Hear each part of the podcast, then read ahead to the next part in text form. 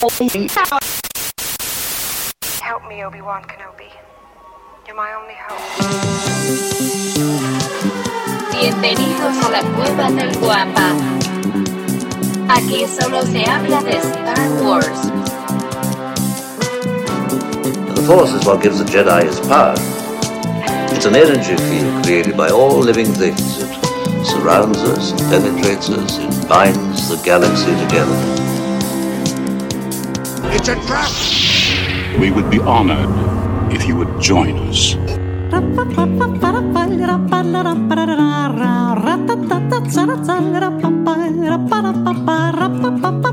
días, muy buenos días, muy buenas tardes, muy buenas noches, dependiendo a qué hora estén escuchando este episodio. Muy buenos días a todas las personas que ya están empezándose a conectar.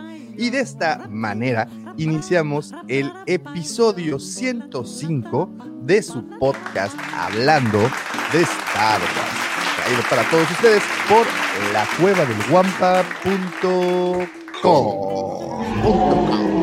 y como todas las semanas acompañándome y engalanando este friki changarrito galáctico, se encuentran conmigo mis amigos, por supuesto sus amigos también.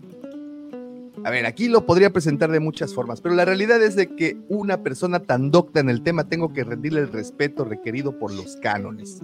Lo llaman el catedrático de Coruscant, el guardián de los holocrones del borde sur de la galaxia. Él es el profe Robert. ¿Cómo estás, profe? Muy buenos días. ¿Qué tal? Muy buenos días. El, el Yocasto Nu de. El Yocasto Nu. El guardián del conocimiento. Aquí nos encargamos de eso, profe. Y la subimos cada semana, no hay problema.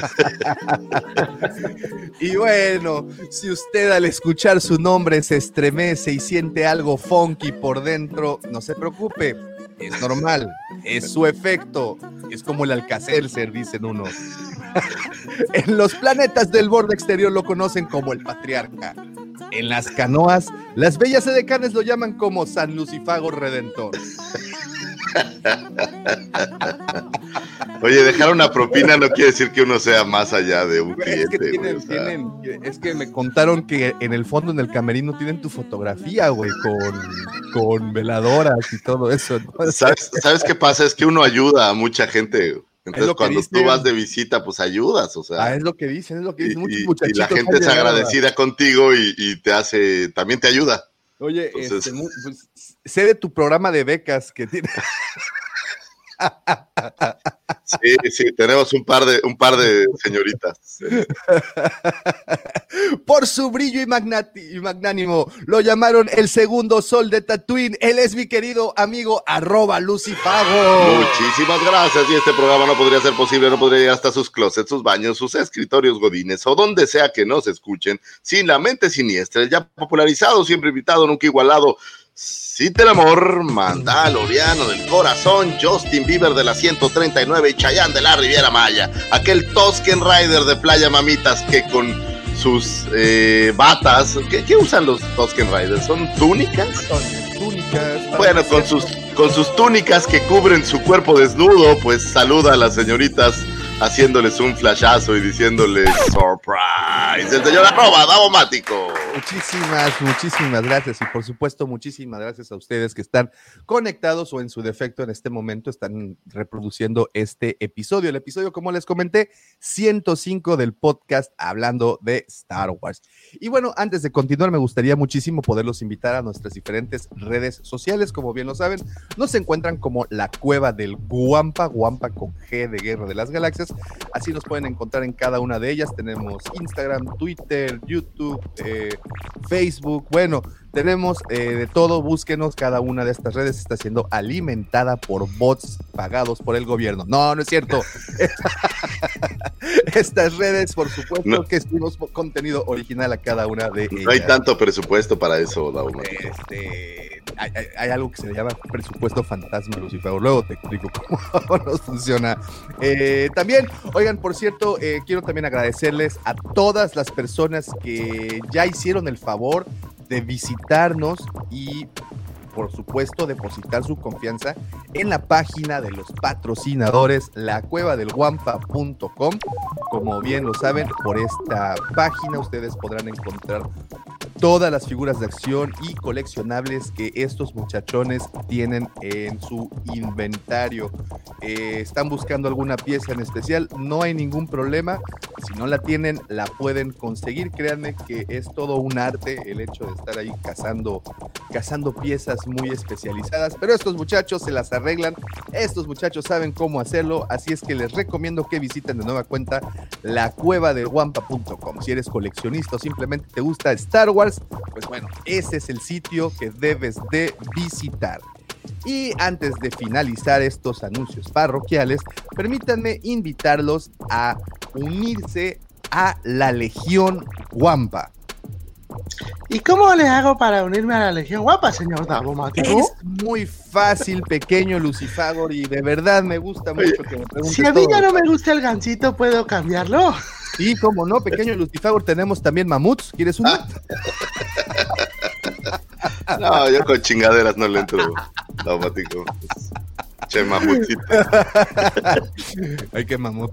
Pero, oiga, pues bueno, los invitamos a la Legión Guampa. La Legión Guampa, como pregunta el pequeño Lucifagor, es este grupo de WhatsApp en donde todos los días, todas las horas se debaten temas diversos, pero temas frikis al final. Si usted quiere saber de videojuegos, si usted quiere saber de sagas frikis o lo principal, si usted quiere saber y estar enterado de lo ultimitito de Star Wars, únase a esta legión, créame, son más de 200 miembros dispuestos a aclarar cualquier duda, a platicar cualquier tema. Hay reglas muy estrictas, se cumplen esas reglas, pero bueno, obviamente todo es eh, con el afán de tener una sana, sana convivencia. Así es que si usted desea unirse a este grupo de WhatsApp, un grupo bastante activo, por cierto, eh, ustedes cómo lo pueden hacer, simplemente nos mandan un inbox eh, por cualquiera de las redes que ya les mencioné. Recuerden que nos encuentran como la Cueva del Guampa.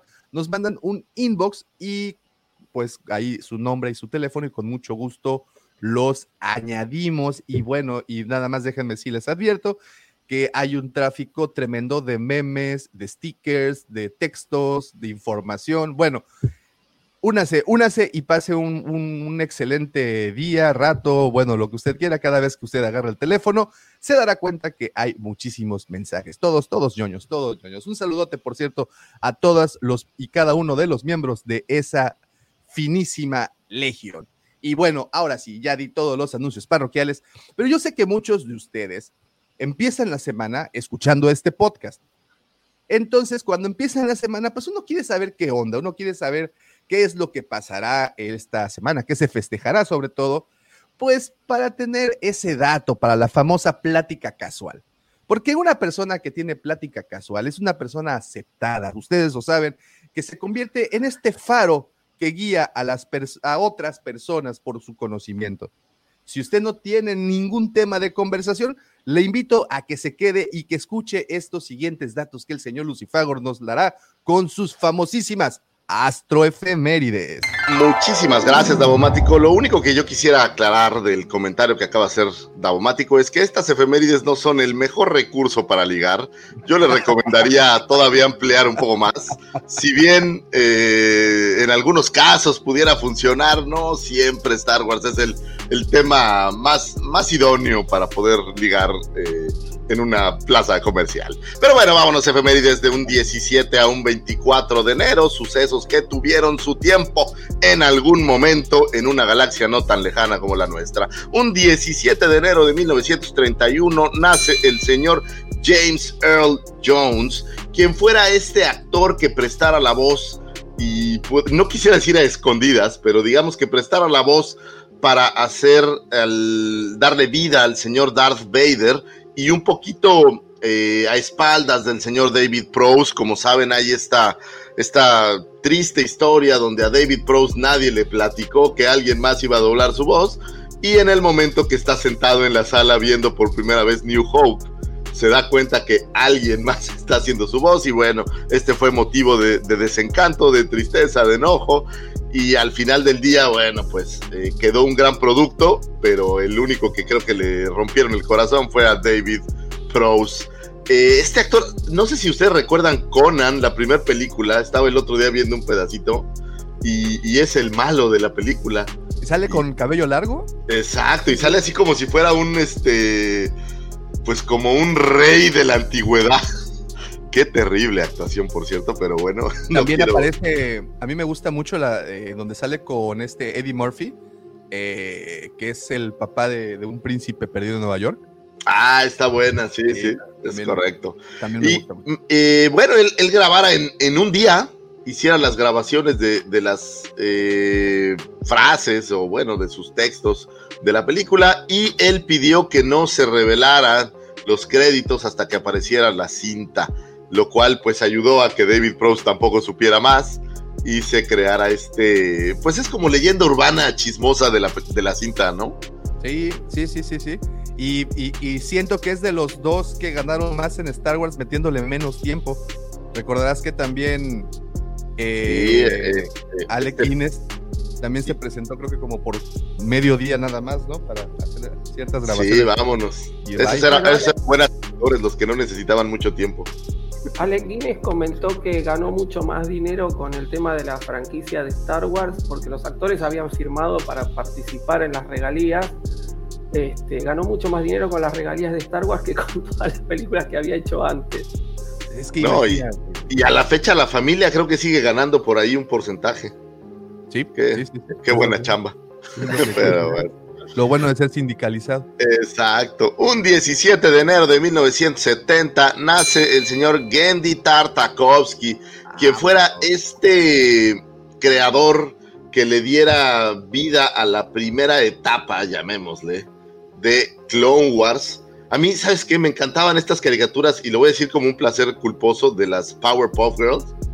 Se me hacían muy, muy curiosas. Pero bueno, lo toman a él para hacer esta mítica serie de Clone Wars, la versión original que aparecía por Cartoon Network y que tenía estos personajes eh, un poco más estilizados, o bueno, muy al estilo de Tartakovsky, que después nos entregaran una línea de juguetes eh, relativamente pequeña, no son tantas figuras, pero bueno, pues quedara como la primera versión de Clone Wars que llegó a, nuestros, a nuestras pantallas y con mucho cariño creo que se quedó para, eh, pues para el recuerdo, ¿no? Aunque posteriormente ya no tuvo mucho, mucho seguimiento, mucho auge, ni mucho menos. Pero a mí en lo personal es de mis favoritas. Tengo eh, un recuerdo por ahí hace muchos años. Hubo una convención de Star Wars en Cancún, en Cancún, en México, en la Ciudad de México, y me tocó ver el screening del primer episodio y fue todo un, un suceso porque, pues obviamente Clone Wars, cosas que no conocías, cosas que no esperabas, y bueno, pues ver estos personajes en esta forma estilizada, pues no, no tiene ningún desperdicio. Ahí si tienen chance, yo les recomendaría que le echaran un ojo porque de verdad está, está bastante buena. Y muchos, perdón, perdón que te, perdón que te interrumpa, muchos se quejan de que hayan eliminado todo el, todo el canon, o bueno, todo el texto, todo el, el, eh, era todo un lanzamiento multimedia, multimediático, esto de Clone Wars, eh, novelas también, caricaturas, algunos cómics, y pues fue completamente eliminado de la faz, ¿no? De, de- Simplemente co- como Disney hace, ¿no? Te destierra y se acabó. Bye. Sí, sí, sí. Eh, así es, un 17 de enero de 1989 nace esta actriz que viniera a ser el pegamento de esta saga de Star Wars, viniera a ser esta persona que en nuestros corazones desterró el odio por personajes como Jar Jar Binks o inclusive como C-3PO para tomar ese lugar. Ese lugar es de la señora Kelly Marie Tran, quien nos diera este emblemático personaje conocido como Rose Tico. Y que yo sé, Davomático, que en tu corazón vive Rose Tico y que yo sé que todo el tiempo vas a recordar al Escuadrón Cobalto por, por haberte hecho tan feliz como me hizo a mí Galderla en la pantalla. Feliz cumpleaños a la señora Rose Tico, que imagínate qué tan emblemático es su bio, que de las primeras cosas que encontré es que es fan de Harry Potter.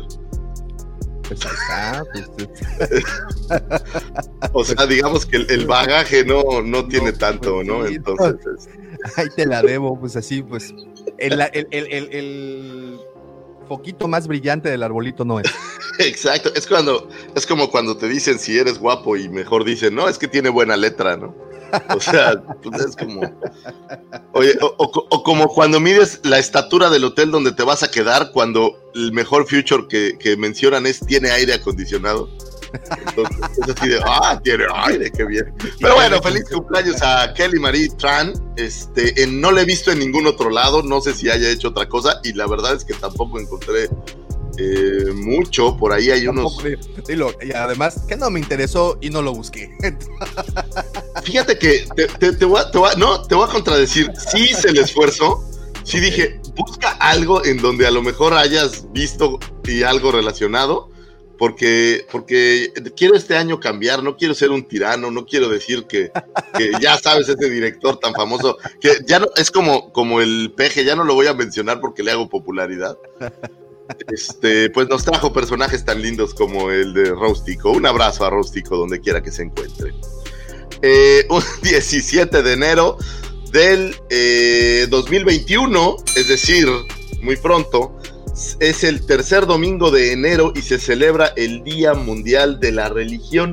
Y fíjate que eh, no sabía que existía un Día Mundial de la Religión y lejos de lo que religión en general signifique y estos debates que sabes que son totalmente ajenos a mí, por ahí me encontré hace un tiempo eh, la página de la Jedi Church eh, ORG o esta organización que es una iglesia Jedi que entiendo que tiene un registro como religión, esto en Inglaterra, y me llama mucho la atención cómo del fandom, de esta cosa que, que es creada para los fans y para divertirse, el fan lo toma y lo vuelve suyo y crea algo tan emblemático como llegar al punto de tener una religión. Digo, una religión pues es, es donde depositas tu fe, por decirlo de alguna manera. Y, y francamente, esta religión de los Jedi está interesante, ¿no? Digo, solo para darles una probadita, eh, ¿en qué creen eh, los, los miembros de esta religión Jedi? Y ellos piensan que hay una fuerza muy poderosa que está alrededor de todas las cosas en todo el universo y que lo mantiene todo unido, como lo hicieran eh, nuestros queridos personajes en la saga de Star Wars. Y bueno, pues si ustedes no están contentos con su religión, cualquiera que ésta sea, pues siempre tienen la puerta aquí abierta. Eh, no hay muchos, eh, les llaman ministerios, no hay muchos ministerios en, en Latinoamérica, entonces, Como el mi Ministerio querido de Magia. Jorge, si usted se anima a, a ser pastor de esta religión, yo estoy seguro que habríamos muchos siguiéndolo. Oye, todo y que- depende de, de si aceptan o no los midiclorianos, ¿no? Profe, profe, espérese, ¿de qué está hablando? ¿Es un ritual de iniciación o qué?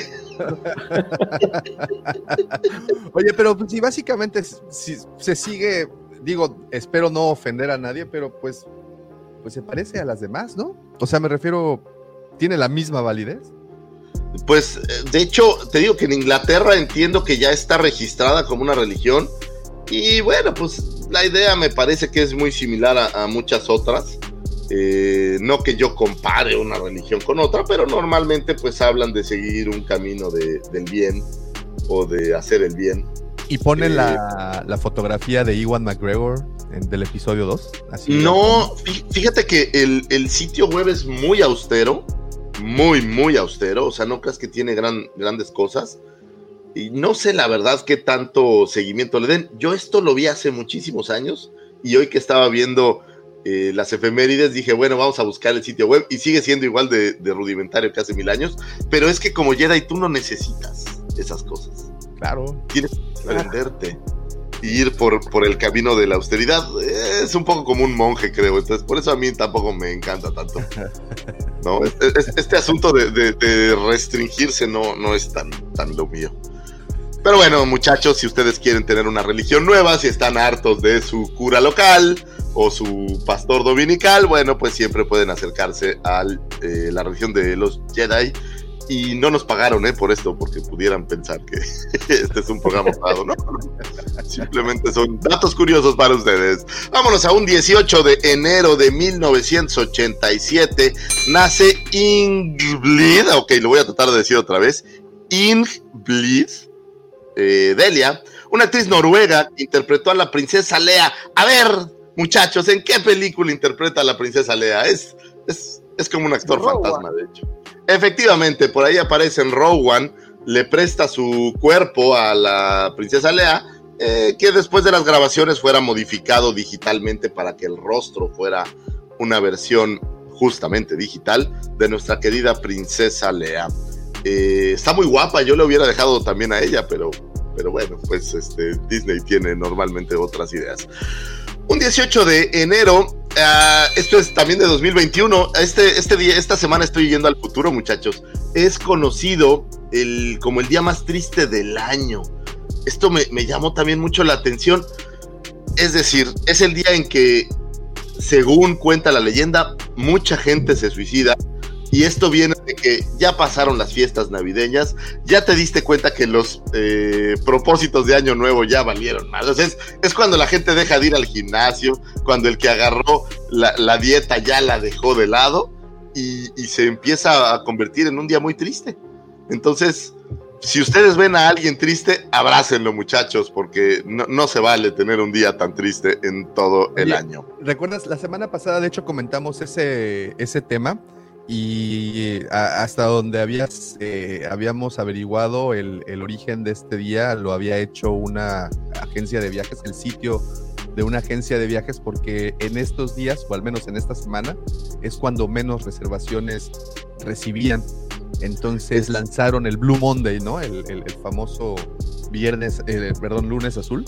que Es teoría- correcto, pero fíjate que es curioso porque cómo nacen las cosas de algún lado y después la gente las, las hace más suyas.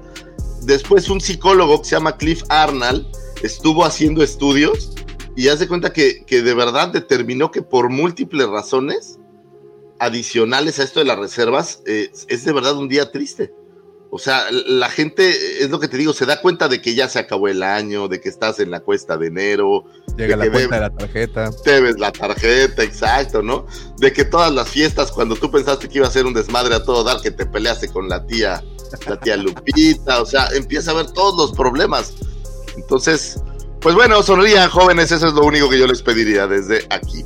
Eh, un 20 de enero de 1934 nace Tom Stuart Becker, que es un actor inglés mejor conocido como el cuarto doctor. Para aquellos que son fan de Doctor Who pues lo recordarán así como el cuarto doctor, por ahí aparecía en el, desde el 74 al 81, que esta serie ya no me tocó tanto a mí, pero bueno, esta serie, esta, esto, esto de este doctor, por decir así, eh, y fíjate que él le diera la voz al Bendu, y es, Oh, es curioso cómo Doctor Who está en Star Wars, por mucho que no, que no querramos darnos cuenta, Doctor Who ha estado por ahí. Es, me parece que el cuarto actor que representa al Doctor y a su vez tiene alguna participación por ahí en Star Wars. Esto incluyendo por ahí a Peter Cushing y a eh, David Tennant. Entonces, es el cuarto o tercero Doctor que tenemos por ahí. Entonces, eh, ¿sabes qué me encanta? Que siempre te das cuenta cómo eh, Disney o la franquicia ha buscado actores, ha buscado voces, ha buscado rostros por todos lados. O sea, hay, hay gente que ha hecho colaboraciones con Star Wars por todos lados, es impresionante. Eh, y este es otro buen ejemplo. Un 22 de enero de 1969 nace Olivia Davo, que fuera esta actor, actora, ¿eh? que fuera esta actriz, perdónenme, que si ustedes fueron eh, pequeños mozalbetes como yo en la década de los 80, recordáramos en, en esta serie conocida como Los Años Maravillosos en México o The Wonder Years por ahí en Estados Unidos, y fuera la hermana molesta de Kevin Arnold, ¿se acuerdan de ella? pues, pues no me molestaba verla. No, era. Sí, sí estaba, sí estaba guapetona. Debo, debo confesar que fue de mis primeros crush. Estaba muy guapa. Y fíjate que eh, ahora que estaba leyendo me acordé que también aparece por ahí en Conan de Barbarian. Oh, Es, ok, es no la princesa, la princesa, digamos, eh, berrinchuda, a la que Oh, tiene que, que- que mangonear ahí Conan en la, en la segunda entrega de, de- Sí. Oh, per- perdóname, prof, no lo escuché. No, no, en la segunda Ah. película de Conan estaba diciendo justamente. sí. Es correcto, en la segunda película de Conan, que, que me gusta más que la primera, por cierto. Eh, y bueno, ella interpreta eh, eh, la voz de Luminara Unduli en Cloverfield. ¿En Entonces, eh, eh, reafirma mi punto de que toman voces de todos lados, evitan que sea la misma persona, porque a veces, por ejemplo, con los doblajes, agarran al mismo cuate para hacer siete voces. Y en este caso me gusta que hay muchas voces para que de verdad cada personaje tenga su, su identidad propia. Y creo que estos pequeños detalles en los que se fijan es lo que los hacen eh, tan especiales o estas series las hacen tan, tan maravillosas. Y por último, vámonos un 23 de enero de 1939. Nace Greg y Tim Hildebrand, que fueran estos diseñadores, eh, cartelonistas, ¿cómo se diría de manera correcta a la persona que hace el, el, el póster de una película, profe? ¿Tiene un nombre de casualidad? No, dibujantes, ¿no? La verdad que este, artista o, o diseñador de gráficos, una cosa así. artistas, sea, pues así es, que fueran este, eh, este, estos gemelos que nos dieran probablemente el póster más emblemático de la saga, que es eh, este póster donde se ve a Luke con los brazos extendidos y con un pequeño como haz de luz dándonos la imagen de o la idea de un sable de luz y viéramos a Lea eh, pues parecía como cayéndose junto a él y en la parte trasera a Vader, que sin duda es uno de estos pósters que para New Hope quedaron para la posteridad y que pues es, es sumamente emblemático, pues fueron ellos los, los, creadores y los artistas detrás de ello. Eh, si bien hicieron muchos más carteles, me parece que este es el más, el más emblemático. Y bueno, jóvenes, pues aquí les dejo estas efemérides por si quieren tener tema de conversación con sus amigos godines en la oficina o con sus cuates eh, mientras echan una partida de FIFA y están platicando vía streaming o para ligar, porque sí hay algunas señoritas por ahí que son fans de esta saga, pues podría parecer gente que sabe mucho y poder tener una buena tarde de ligue. Así es, jóvenes, muchas gracias por escuchar estas efemérides. Señor Lucifagor, como siempre, como siempre le digo, esto, esto es melcocha para los oídos, esto es canderel para el alma y puro, pura, pura azúcar de la buena, de la morena, de esa que, que, que, que de, para el café de olla. Eh... Very well, Captain. Master, moving stones around is one thing. This is totally different. No, no different. Only different in your mind. You must unlearn what you have learned. Very well, Captain. Sí, sí, sí, sí, sí. Pues bueno, ahí está. Un saludote para todas las personas que se encuentran conectadas en este momento con nosotros. Muchísimas gracias por estarnos acompañando. Hoy es 16 de enero, es el día que estamos grabando este podcast y tenemos pues mucha información que queremos compartirle y que por supuesto estamos esperando que los amigos que están con nosotros viéndonos desde Livecast pues también comenten. Así es que siéntanse libres de comentar. Por favor, les recuerdo nuestras redes sociales.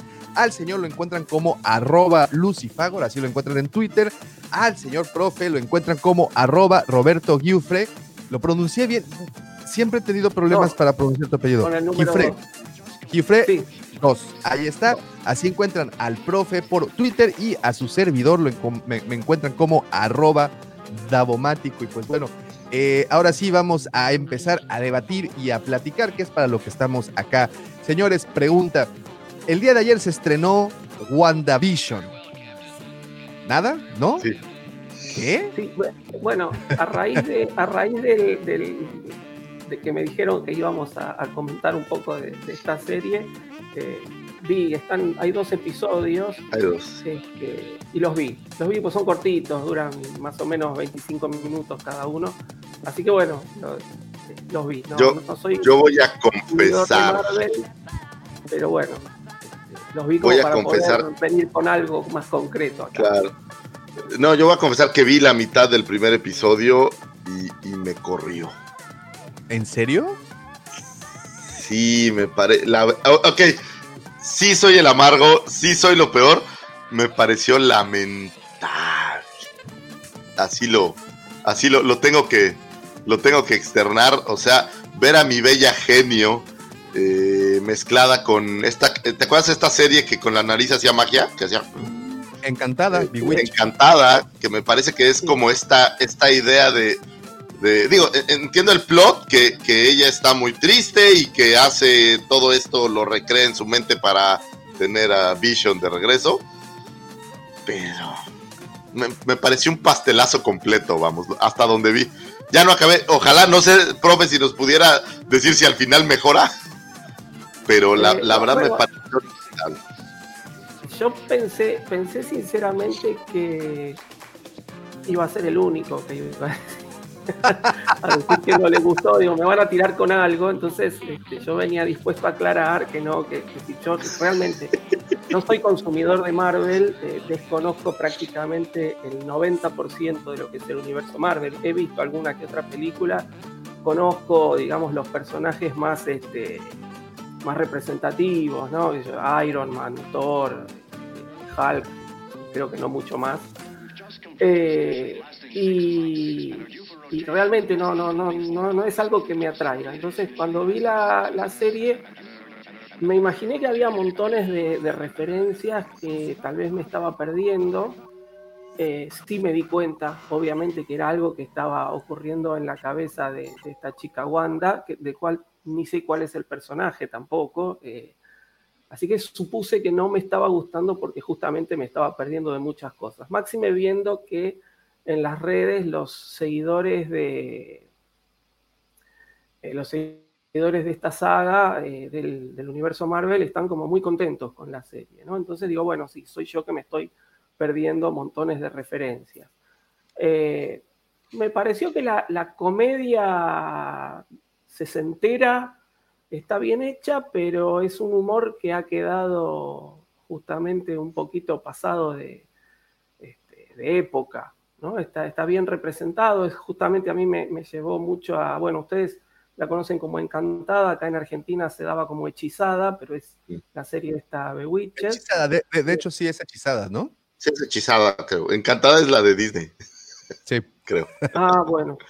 Este, no, pero yo justamente anoche buscando referencias eh, vi que, que en muchos países la, conocían como Encantada también. Así que bueno.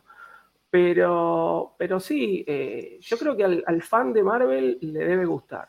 Le- debe tener muchas referencias, aparecen publicidades, publicidades como de productos hechos por Hydra, publicidades de productos hechos por las industrias Stark. Eh, hay como una intencionalidad, la serie de momento está hecha en blanco y negro y hay como una intencionalidad, sobre todo en el episodio 2 eh, aparecen pequeñas cosas de color rojo, que supongo también que me estoy perdiendo la, la referencia a lo que se este, a lo que, lo que están tratando de hacer. Aparece un, un helicópterito, no quiero dar muchos spoilers, pero bueno, aparece como un helicóptero de juguete de color rojo que cuando esta chica Wanda lo levanta se le ve como una espada amarilla en una de las puertas, que no sé a qué se refiere, pero bueno. Eh, he visto esa intencionalidad y bueno, supongo que sí, a la persona que consume este producto le debe gustar. A mí particularmente eh, no la voy a seguir viendo. Ya con los dos episodios... Ya fue suficiente. Sí, sí, me alcanzó, me alcanzó. Ya les digo, dura 25 minutos cada episodio y ya el segundo episodio se me hacía como que durara tres horas, ¿no? Pero bueno, este, eh, reconozco que es una cuestión mía, que no, no, no soy eh, afecto a, a este tipo de productos. Pero bueno. A mí me van a quemar con leña verde, entonces, porque. Así vamos a empezar a hacer no, sí, la hoguera. Ándale, empiézale a, a- a- ¿cómo se dice? A soplar al fogón. Este, échale mezquite si quieres para que se ahume chido la, el- la- la- la barbacoa. Eh, a mí sí me gustó, me gustó mucho. Eh, sobre todo, no sé si lo alcanzaron a ver. Son Es dos que el plot es de Ryan Johnson. Yo creo que por eso te gustó. Mira, eh, son dos episodios y no sé si lo alcanzaron a distinguir. En cada uno de los episodios se me hizo como una oda a, a la década en la que estaban hechos. El primer episodio completamente sin- eh, de los 50 y el siguiente episodio ya brinca a los 60. Incluso con las introducciones. Vemos en el primer episodio una introducción musical diferente, en el segundo episodio ya vemos algo más como Bewitch, más como encantada o como hechizada como Mi Bella Genio, que fueron muy emblemáticas en los 60, totalmente el corte, obviamente de tipo intencional, obviamente es toda la intención para, para, eh, pues bueno, rendirles tributo a esos, a esos programas que fueron tan importantes en la, en la cultura norteamericana. Y, y sí, sí me gustó, eh, me entretuvo bas- bastante. Eh, los dos episodios se me hicieron bastante interesantes. Y sí, efectivamente, yo también no, no estoy muy enterado del plot, también no soy tan consumidor de Marvel. Sin embargo, eh, pues bueno, tengo un poquito de noción de lo que está, de lo que va el universo, pero aquí no, no, no logro captar al 100% en dónde se encuentra ella. Yo, yo hubiera pensado, fíjate, que esta pareja se esconde a través del espacio-tiempo y que pues están es- refugiados en un suburbio en los 50s o 60 norteamericano y que bueno, tienen estos flashbacks o, estos contactos con, con su actualidad. Eh, definitivamente sí hay que, hay, que darle, hay que darle tiempo a que se desarrolle, pero pues sí, está bastante dividida. Yo ah, en Reddit también leí cosas bastante divididas, o sea, como si hubo gente que, al igual que a mí, mm, nos gustó mucho, pues sí, hubo gente que, a- al igual que ustedes, pues no, no fue tanto la, la ¿cómo se dice? La, pues, la buena reacción positiva. Mira, dice nuestra querida apocalíptica, eh, coincido con Lucifagor, sentí muy forzado el humor, no veía la hora de que termine. Lo que sí me gustó fue el momento creepy que se ve en el primer capítulo en la hora de la cena. No, ya no la veré. No, sa- ¿sabes, ¿sabes qué pasa? Digo, eh, yo no soy tampoco un mega con- consumidor de, Marvel, pero me gusta, me gustan los superhéroes desde, desde siempre. Soy un gran fan de Thor. Y la, el universo de Marvel ha traído mucha, mucho humor al cómic. Eh, un poco, digo, sin crítica ahora, pero un poco lo que hizo Ryan Johnson de traer, o bueno, lo que hicieron en, eh, el episodio 8 de traer como un poco de, de- no es un comic relief, güey, es traer humor a la serie, ¿no? Y en lo personal, me parece bien que traigan un poco de humor, lo que no me encanta es que lo vuelvan totalmente de humor. Y al menos esta es la sensación que yo tuve en toda la, primera parte que yo vi de la serie. Me pareció que era no una serie de superhéroes, sino una serie, pues chusca. Entiendo que, que ella, todo esto me parece que sucede en su mente, que es eh, ella, porque Vision pues estaba muerto, ¿no? Entonces es ella recreando esta idea de, de estar con él y cómo interactuaría, ¿no? Algo así. Y ojalá que después haya explosiones y villanos, no sé, a lo mejor ya salieron más adelante, pero me parece, no es el corte que a mí me gusta, digo, eso, eso ya es muy claro aquí, ni en Star Wars ni en ningún lado, ¿no? Si yo quiero ver una película de superhéroes, pues quiero ver acción, no quiero ver eh, pastelazos así aventados, ¿no? Pero dale chance que se vaya desarrollando poquito a poquito. Ya el último episodio a mí se me hizo ya un poco, eh, sí, efectivamente es, es, co- es comedia, pero cuando, como dice Apocalíptica, cuando se pone creepy la situación, pues como que sí le va cambiando y, y eso mismo pasa en el siguiente episodio. Entonces, eh, yo le voy a dar más, más oportunidad. Vamos a ver cómo se desarrolla. Es, hay que recordar una cosa, es el primer, es el primer live action de Marvel, al menos para Disney Plus, que se está realizando. Entonces, vamos a ver, no todos No, la- está este de Inhumans, según Ah, yo es bueno, antes. Y sí, sí, sí, sí. ahí te va, just, es el ejemplo perfecto, güey. Inhumans me gustó, es una, es seria, o sea, es, es, es una serie seria, vamos. Yo no conocí el cómic de Inhumans, pero me parece que está, que está bien hecho, los poderes se ven bien, tienes estos personajes que ya conoces del, del universo de, de, de- Marvel, y creo que está bien hecha. Y la comparé con esta, eso fue, a lo mejor fue parte de lo que me, me pegó, ¿no? Que, que la comparé una con otra y son cosas totalmente diferentes. Sí. Mira, dice el buen Alfredito Ferrat, un abrazote, Alfredo, gracias por estar comentando. Supuse que WandaVision iba a ser el tema del día de hoy y, vi- y la vi hace unas horas. La serie va empezando lento, va sembrando poco a poco y eso es una apuesta arriesgada. Ellos sabían eso y por eso liberaron dos episodios. Yo estoy ahí, estoy ahí de acuerdo contigo, mi querido Alfred. Eh, mira, dice el buen Rob, un saludote, hermano, ¿cómo estás? Qué buen episodio, el de Retro Rucos, o no sé cómo le pusieron. Eh, en verdad, verlos en vivo a esta hora es un gran sacrificio, es amistad verdadera. No quiero imaginarme Rob, a qué hora se levantan a barrer la calle. Es a las 4 de la mañana, mi querido Rob, antes de que pase la campanita. si no, mi esposa grita. temprano. Entonces, Dice el buen Alfredo, soy fan de la música viejita y los temas van marcando la época. Capítulo 1, eh, Jacket y Jack, de 1959. Capítulo 2, Help, eh, Help Me Ronda, de 1965. ¿Ves? No estaba tan equivocado. El primer capítulo marca bien los 50 y es todo el estilo, incluso cómo se visten. En el segundo capítulo puedes ver los 60. Entonces, esos es easter eggs que van soltando, eh, me gusta mucho. Eh, vamos a ver qué tal se, qué tal se termina por desarrollar. Pero bueno, el tema de hoy no es precisamente WandaVision o WandaVision. Es nada más que supiéramos de dónde venía el trancazo que vamos a recibir en un futuro. Y el tema del día de hoy surge a raíz de un artículo que fue publicado el día 7 de enero, o sea, la semana pasada, en donde que habla de este escritor Michael Waldron, podría estar ya involucrado en un proyecto de Star Wars. Y ustedes aquí se preguntarán quién demonios es Michael Waldron. Bueno, este es un guionista, es el guionista de la serie Loki y eh, está encargado, o el rumor dice que estará encargado de escribir la siguiente película de Kevin Feige. Como bien saben, Kevin Feige es el que actualmente se encuentra liderando en cuestión de creatividad y proyectos los estudios Marvel. Pero también sabemos que ya fue invitado o bueno, está dentro de la nómina de nuestro querido ratón emperador, eh, está invitado o contemplado para empezar a trabajar con Star Wars. Entonces aquí viene un rumor muy interesante y ahorita me van a decir qué opinan ustedes para empezar e irle dando forma a esto.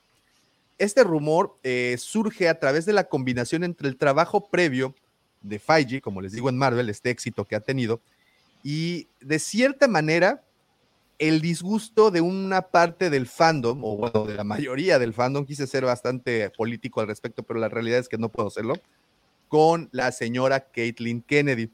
Pero vamos a quitar un poco lo, lo subjetivo del que no nos caiga bien o si nos caiga bien, para darle pie a los hechos. Y es que Caitlin Kennedy, eh, en teoría, tiene una vigencia, en su presidencia terminaría este 2021. 2021-2022, pero bueno, ya está por, por terminar. ¿Quién sería entonces la persona que ocupe el lugar de Caitlin Kennedy?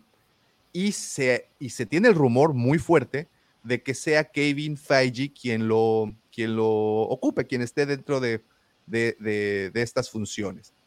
Um, muchos habían, han especulado que suban a Fabro, que suban a Filoni. La realidad es de que eso no va a pasar porque estos dos personajes son, vamos a decir, más trabajadores en el campo, más trabajadores, o sea, más están ensuciándose las manos. Y para esto se requiere pues a un cuello blanco que esté dirigiendo el show y se ha pues tematizado bastante eh, que será Kevin Feige. Bueno, si esto es así, evidentemente vamos a tener a mucho talento de, del MCU brincando ahora para, para Star Wars. De ahí es en donde posiblemente ese rumor de la semana pasada, el cual nos comentaste, Lucifagor, de que Robert Downey Jr. estaría involucrado en alguna producción de Star Wars. Ese rumor que nos pareció en aquel momento, bueno, al menos a mí, no tan posible, empieza a cobrar un poquito más de forma, ¿eh? Aunque una, sigo pensando que eso no ocurrirá, pero sí empiezo a pensar que muchas, mucho talento, sobre todo en la parte de talento, en la parte de producción, en la parte de escritura y todo lo que conlleva tras bambalinas, como le llaman, ve mucha gente de Marvel ahora migrando para Lucasfilm. Eh, y pues bueno, una vez más, aquí viene esto. Eh, obviamente podría ser algo bueno, podría ser algo malo. ¿Ustedes qué piensan? Pues de entrada, Kevin Feige es un gran fanático de Star Wars. Por ahí hace un tiempo platicábamos de. Él ha confirmado todas las manos que ves cortar en el universo del MCU es un tributo a Star Wars. Y, hacíamos, no sé si recuerdas, una recapitulación de la cantidad de personas que pierden brazos en cada una de las películas, digo, eh, nada más, así como, oye, como meramente recordar, pues tienes por ahí a la bestia esta, que es una alienígena que trabaja para Thanos, que pierde brazo en la primera entrega de, eh, de, ah, se me fue el nombre de la, de Avengers, eh, ah, de, de, las últimas dos películas que hicieron de Avengers, pues, tengo, tengo un problema. De, de Endgame eh, o ves por ahí, digo, el, el, Winter Soldier, o ves muchas manos que a lo largo de la película, por ejemplo, en, en Wakanda, pues ves que al cuate este, el que es el malo, también le, le arrancan una, una, mano. Entonces, él ha confirmado que es un gran fan y que todo esto que ves de manos cortadas es eh, un tributo a, Star Wars. Entonces, yo creo que el cuate, si llegara ahí, pues, pues digo, de que es un virtuoso, ya lo vimos el MCU es un éxito brutal y total, entonces por esa parte no creo que tengan problema. Y es un fan, entonces, pues qué mejor que eso para, para, para esto, ¿no? Fíjate, escuché un dato esta semana muy interesante. Eh, le fueron a hacer una entrevista a Kevin Feige a, su domicilio. Eh, bueno, esto no fue hace poco, fue incluso antes de la, de la pandemia. Eh, y el que llegó a su domicilio, bueno, al igual que Lucas, pues tiene este, esta propiedad muy grande en donde tiene varios edificios dentro de la propiedad, en este caso la casa, supongo que sus oficinas, bodegas. Ahí te va un dato, Lucifer. Kevin Feige, en el 2018, cuando salió el primer proyecto de Hasla con la barcaza de Java, el señor que ustedes recordarán, en particular los coleccionistas recordarán, que se solicitaron en un inicio 5 mil eh, aportaciones, ¿no? 5 mil personas que le entraran al proyecto de la barcaza. Bueno, ahí te va esto.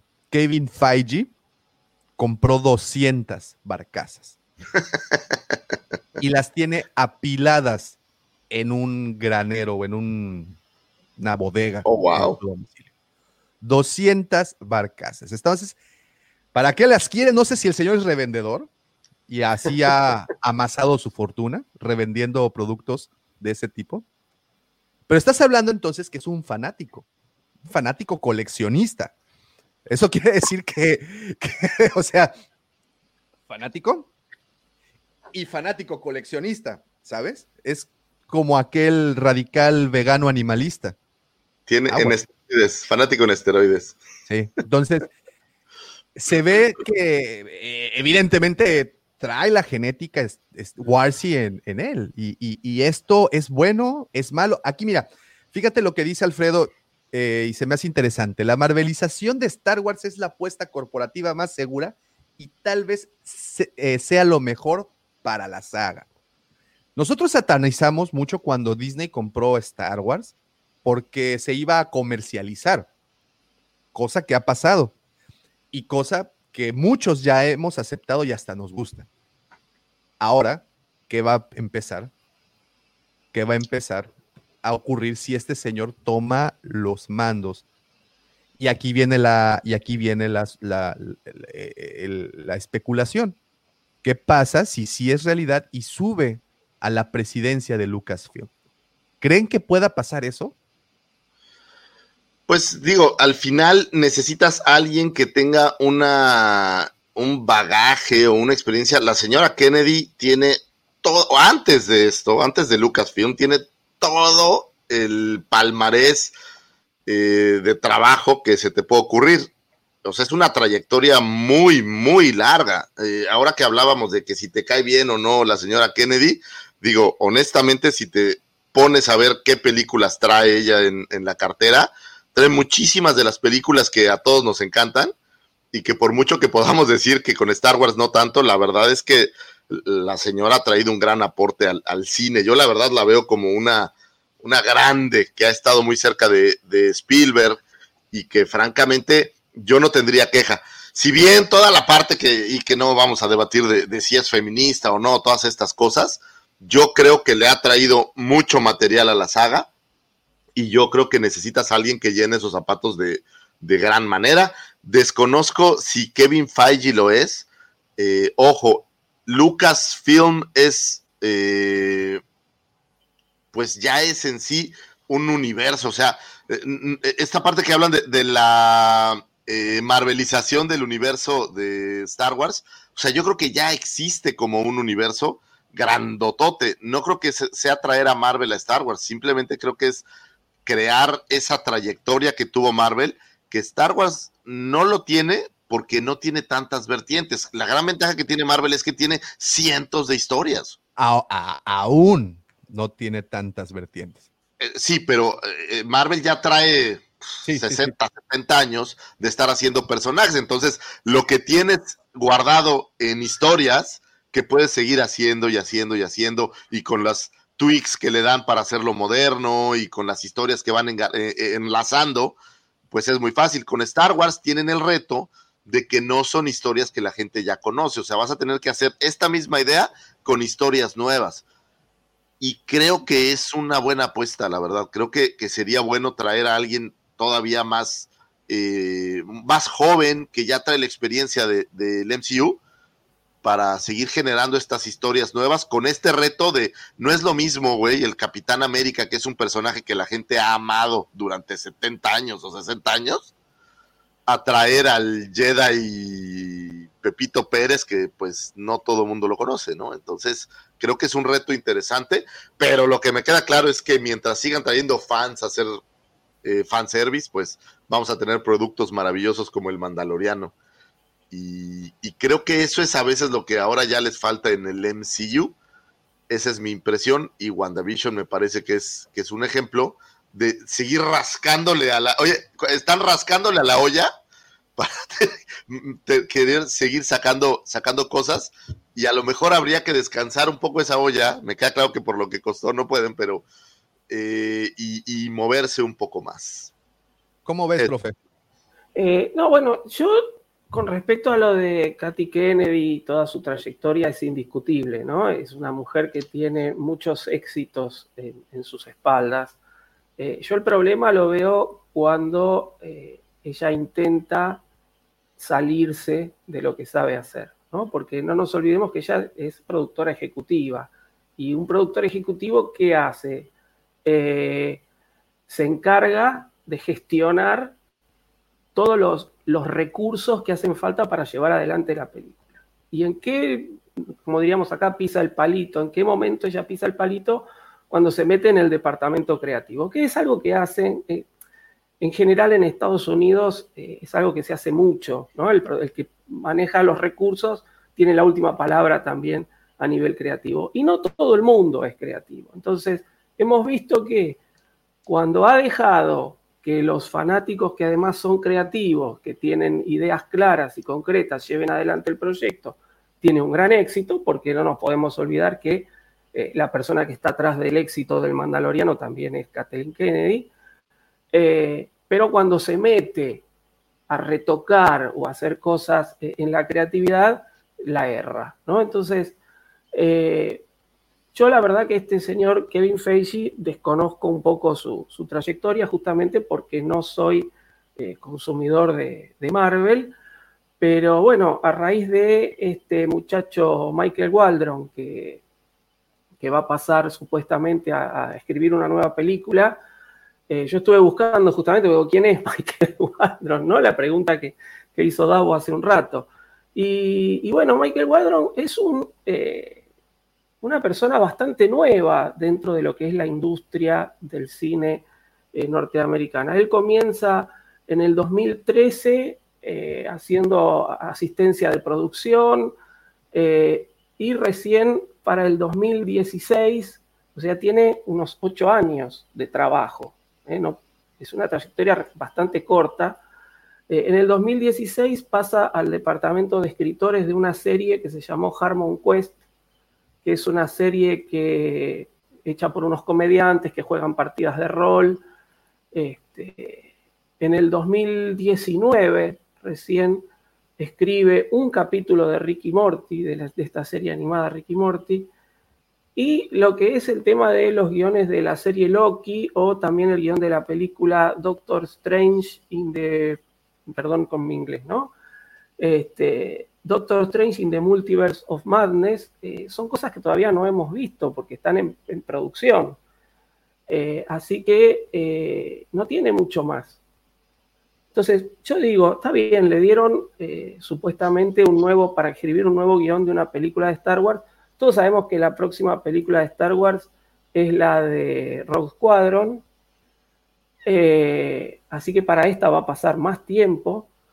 ¿Y qué es lo peor que puede? Yo me puse a pensar, ¿no? Le dan a un escritor con poca experiencia, que por ahí es muy fanático, eh, le dan un proyecto tan grande como una película de Star Wars, sabiendo el traspié que tuvo Disney con Star Wars en el cine. Por eso ahora se focalizó más que nada en las series. Eh, y digo, ¿qué es lo peor que puede pasar? Bueno, tenemos eh, para ver antes cómo le va con Loki y con esta nueva película de Doctor Strange. Y si le va mal, bueno, Disney no tiene ningún reparo en sacarse de encima eh, gente que le trae fracasos, ¿no? Así que este, yo creo que lo peor que puede pasar es que le quiten el proyecto, así que no, me tiene preocupada que un, que un, escritor este, con poca experiencia se haga cargo de Star Wars. Y lo mejor que puede pasar es que si esto que está haciendo ahora tiene un gran éxito, bueno, es probable que sigamos en la misma línea.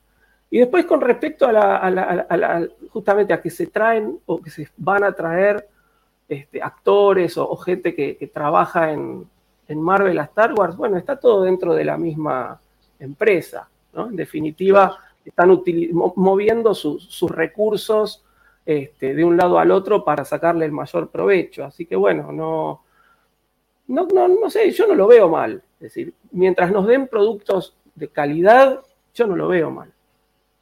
Fíjate, dice Alfredo, Wanda es un pivote importante para sumar a los X-Men al MCU. Es que según yo, Wanda es de los eh, X-Men originales, de este grupo primigenio, voy a decir, no sé si ni siquiera es correcto, pero según yo ella formaba parte de los primeros X-Men o de este, de los primeritititos, ¿no? Que por ahí eh, donde aparece, creo que ni siquiera Cyclops y estos todavía están ahí. Creo, digo, no soy, no soy tan, eh, pues miren, ahí está la pregunta lanzada. Eh, ¿Te gustaría que Star Wars sea similar al MCU? Por favor, si tienen alguna opinión, los que nos están viendo en este instante por el, por el livecast, pues compártanla, porque ahora viene, viene, viene la opinión. A ver, danos tú, pero ahondando un poquito, perdóname antes en la pregunta, ¿qué sería ser parecido al MCU? Lo que está pasando y lo que va a pasar. Actualmente eh, vemos con este nuevo proyecto de High Republic cómo han lanzado, que no es algo nuevo, cómo han lanzado una serie diferente de diferentes publicaciones y cómo estas publicaciones se entrelazan con pequeños esbozos en la historia o, por ejemplo, pues sí, o sea, o en los mismos personajes, ¿no? Em, el hecho de encontrar easter eggs en el Mandalorian que haya servido para conectar precuelas, secuelas y trilogía original y Clone Wars y, ¿cómo se llama? Rebels, pues creo que es parte de eso, ¿no? Creo que ahí están empezando con este con esta idea de ir conectando todo el universo de, Star Wars. Ahora eh, vamos a, ¿cómo se dice? A, mí me gusta la idea, sí me gusta la idea porque, eh, pues lo hemos platicado muchas veces, es una galaxia entera y nos hemos centrado en una historia particular. Nos hemos centrado únicamente en la historia de una familia las locas, locas aventuras de los Skywalker por la galaxia y cómo estos la desmadraban. Pero hay más cosas. Y tenemos, ahora tenemos la prueba con esta, con esta nueva, esta nueva, este nuevo proyecto de High Republic, en donde podemos empezar a estirar, estirar cosas y empezar a conocer otros rincones de las galaxias, otras historias que dicho sea de paso, siento que con este proyecto de High Republic estarán sembrando las semillas con las cuales germinará, fíjate esta palabra, semillas las cuales germinarán las respuestas para la nueva trilogía. Eres un poeta, güey. Yo lo sé, y a esta hora de la mañana, cuando estoy todavía en mi trance de despertar y, y estar dormido, todavía mi- mi- mis, mis, este, bueno, continuamos. no, es, no es suficiente el café todavía, Lucifer, todavía No, estoy no. en este estado, en este estado de, de donde todavía es onírico todo. Pero bueno, eh, están sembrando ideas que se desarrollarán y que justificarán muchas cosas en lo que viene, o en lo que viene que ya fue. no sé si tiene sentido eso, pero bueno, eh, yo creo que es lo mismo o, es, o será una técnica muy similar la que usarán. Y, y si ya les funcionó, y si sacaron, mira, por ejemplo, aquí, a ver dónde está, Jorge pensando, nos pone, los Guardianes de la Galaxia no muchos los conocían y ahora todos saben quiénes son y quién es Baby Groot y pues Baby Yoda y el, y el fenómeno. Yo creo que eso es lo que harán. Pero aquí es interesantísimo este, este fenómeno, güey. No muchos los conocían en México, güey. Pero los Guardianes de la Galaxia tienen años de tener cómics, No, son no, muy no. populares. Y Baby Groot es un personaje novedoso que a todos los agarró y les dijo, quítate, es exactamente eso, es perfecto. Son, son unos genios creando nuevos personajes para llegar hacia allá. Dice Alfredo, la aportación a la técnica narrativa del MCU es muy importante. Las series normalmente tienen dos ejes narrativos, el autoconclusivo, o sea, el del capítulo, y el largo, la totalidad de la serie.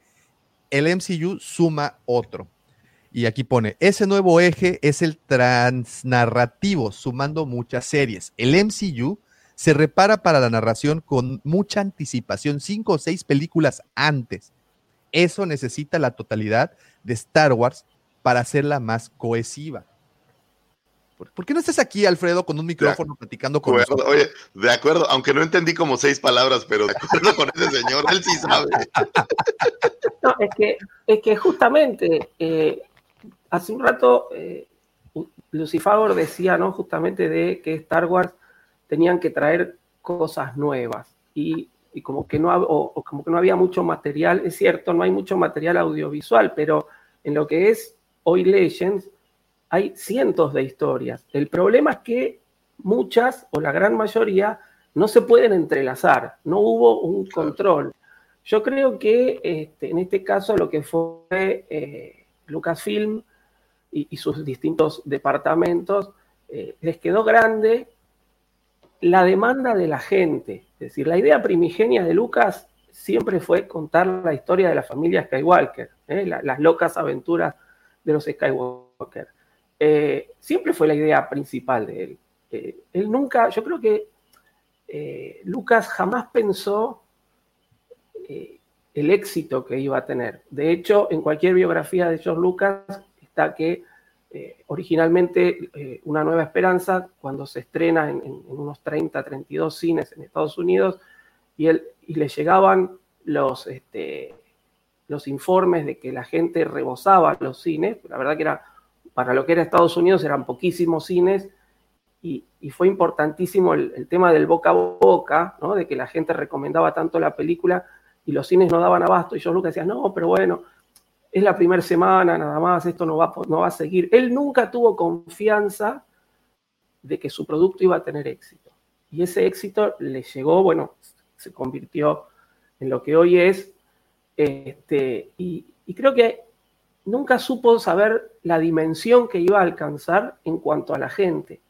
Para él iba a ser como mucho nueve películas, ¿no? Como mucho, si podía, si, se le daba la oportunidad. Este, y la gente siempre le demandó más, siempre le demandó más. Y el universo expandido se le fue de control. Creo que lo que está queriendo hacer Disney hoy, más allá de que nos guste o no nos guste, la verdad que a mí la descanonización de todo lo anterior no me cayó bien, pero bueno, es justamente controlar todo esto. Y por eso muchas cosas se están trayendo de Legends al canon. Cosas que pueden encajar se están trayendo, que eso sí me parece acertado. Y eso es lo que, lo que está, eh, lo que podemos decir de la, marvelización de Star Wars. Bueno, tener una serie de historias entrelazadas, controladas, que surgen a partir de la familia de los Skywalker, pero que se van abriendo de una forma coherente, como decía, eh, no me acuerdo, Ferrat, era el, Ujú, el sí, sí. apellido De, este, de este oyente, eh, una forma cohesiva. Así que bueno, me, me parece bien, me parece que, que- que- que si es a lo que está apuntando Disney y lo logran hacer, tienen la experiencia del universo Marvel, bueno, yo creo que puede llegar a ser una, una muy buena oportunidad para hacerlo con Star Wars. Fíjate, eh, lo que comenta Luis Ramón, Luis Ramón, de hecho, Lucas hasta se fue a Hawái cuando se estrenó la primera película para aislarse. Sí, recordamos esa, esa anécdota que gracias a esa, gracias a ese viajecito tenemos a Indiana Jones, ¿no? que también correcto. tenemos noticias de Indiana Jones un poquito más adelante. Jorge pensando, dice, por eso tiraron varias cartas a la mesa, muchas series y próximas películas. Sí, y vienen más cosas, ¿no? Y vienen Y- muchísimas más cosas. Y creo que justo lo que acaba de decir, están probando, están dando probaditas de cómo sería mezclar. El Mandaloriano es esta probadita en donde mezclas cosas que ya estaban por ahí en Legends, que lo que me gusta justo, profe, es que Legends tenemos esta idea de que no estamos seguros cómo pasó, pero sabemos qué pasó, ¿no? Y a la hora de que lo traen aquí ya te aclaran un poco Claro, cómo pasaban estas cosas. Entonces, eso, eso en lo personal me gusta el, el- el regresar algunas cosas ahí viejitas. Pero creo que sí van a tener un gran éxito, eso no me cabe duda, si entrelazan 20 películas para, para llegar a una historia final. Ahora, mi única preocupación es, ya usaron la técnica de Endgame de poner a todos los superhéroes. Ahora, ¿qué van a hacer? Fíjate, fíjate nada más una cosa, a, lo mejor no, no tiene como que tanta importancia esto que voy a decir, pero a lo mejor sí, no lo sé. Eh, este escritor llamado, se me fue el nombre de nuevo, Michael Waldron, es ganador de un Emmy por la serie de Ricky Morty. A mí me fascina esa serie, me encanta esa- esa- esos- esas caricaturas, me fascinan, sobre todo porque están, están muy bien pensadas. Y, y- y te hablan de estos, este par de viajeros en el, en el espacio-tiempo, y, me encanta cómo van brincando de historia a historia y de repente te das cuenta que no es el Ricky Morty original, sino que ya renacieron, pero no, no renacieron, realmente eran los originales. Entonces es un brinco constante al pasado, al presente, al espacio, a dimensiones. Me gusta mucho cómo han tratado todo ese tema.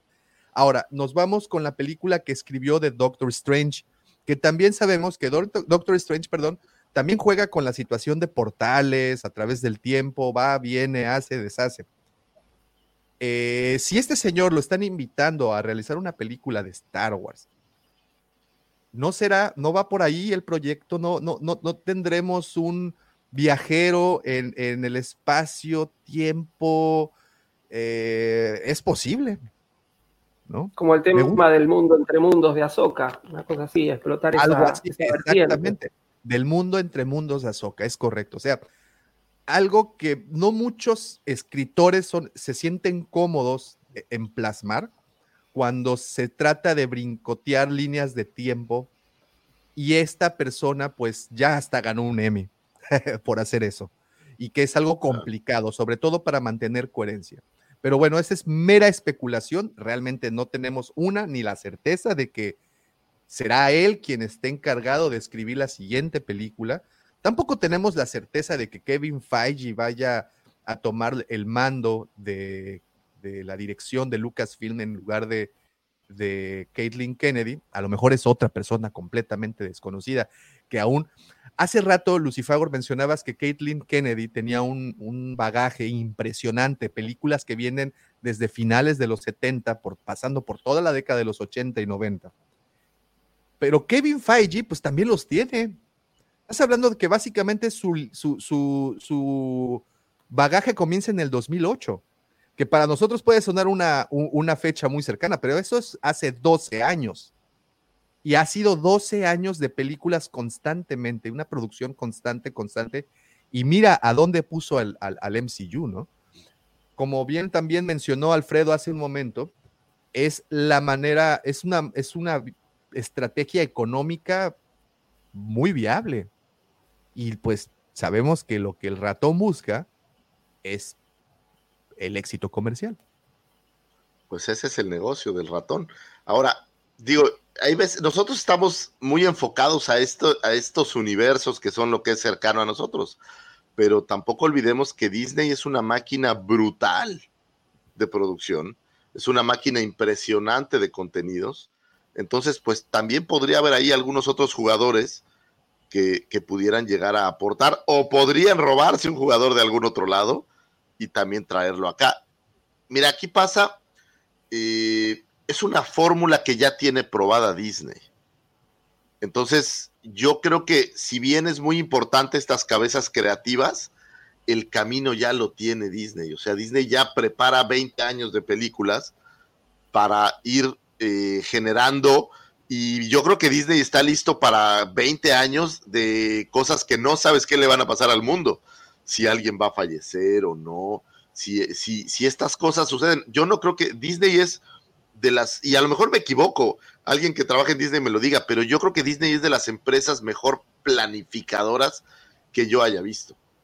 Desconozco si en 2008 o cuando empezó Kevin Feige ya sabía que Endgame iba, iba a ser eh, tal cual. A lo mejor no tenían escrito el plot, pero yo creo que ya tenían la planificación de la línea del tiempo de todas estas películas que vamos a ir sacando.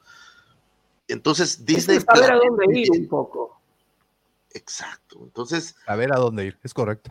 Claro, es, no, es no hace falta tener todo detallado, pero decir, bueno, tenemos que ir para allá. Después si voy, si tomo esta curva, tomo esta otra, pero bueno, yo sé que mi punto de llegada es ese.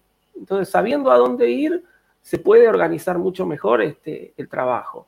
Y hablábamos, hablaban, recordarán cuando Marvel mostró sus proyectos hace unos años, mostraron una línea de tiempo plagada de historias, cómo venían, y en ese momento muchos de nosotros dijimos, wow, ¿en serio es tanto? Y lo cumplieron, ¿no? Y se sacaron veintitantas películas de, un, de una misma historia, una magna historia. Macro historia, ¿no? Una macro historia, y la, y la lograron hacer muy bien, lo conectaron muy bien ciertos elementos, las famosas escenas postcréditos, todo, todas esas técnicas funcionaron de maravilla. Eh, actualmente, pues podría también funcionar con, con, con, con esto, ¿no? O sea, sí Oye, creo. ahora me voy a regresar a, a una idea que, que, acaba de caer como un flashazo en mi cabeza, pero no a todo mundo le funciona. No, no, no. no.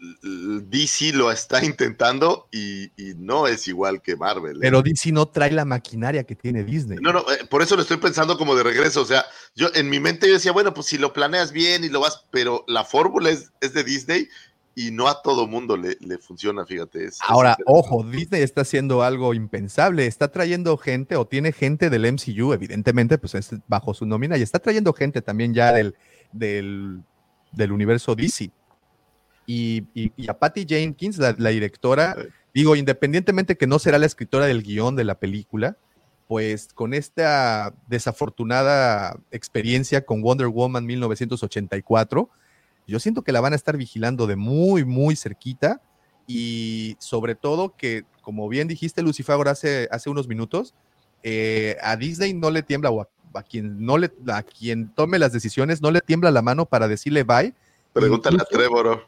Pues, pregúntale a Trevor, pregúntale a, a, a, los que estaban trabajando con Han Solo.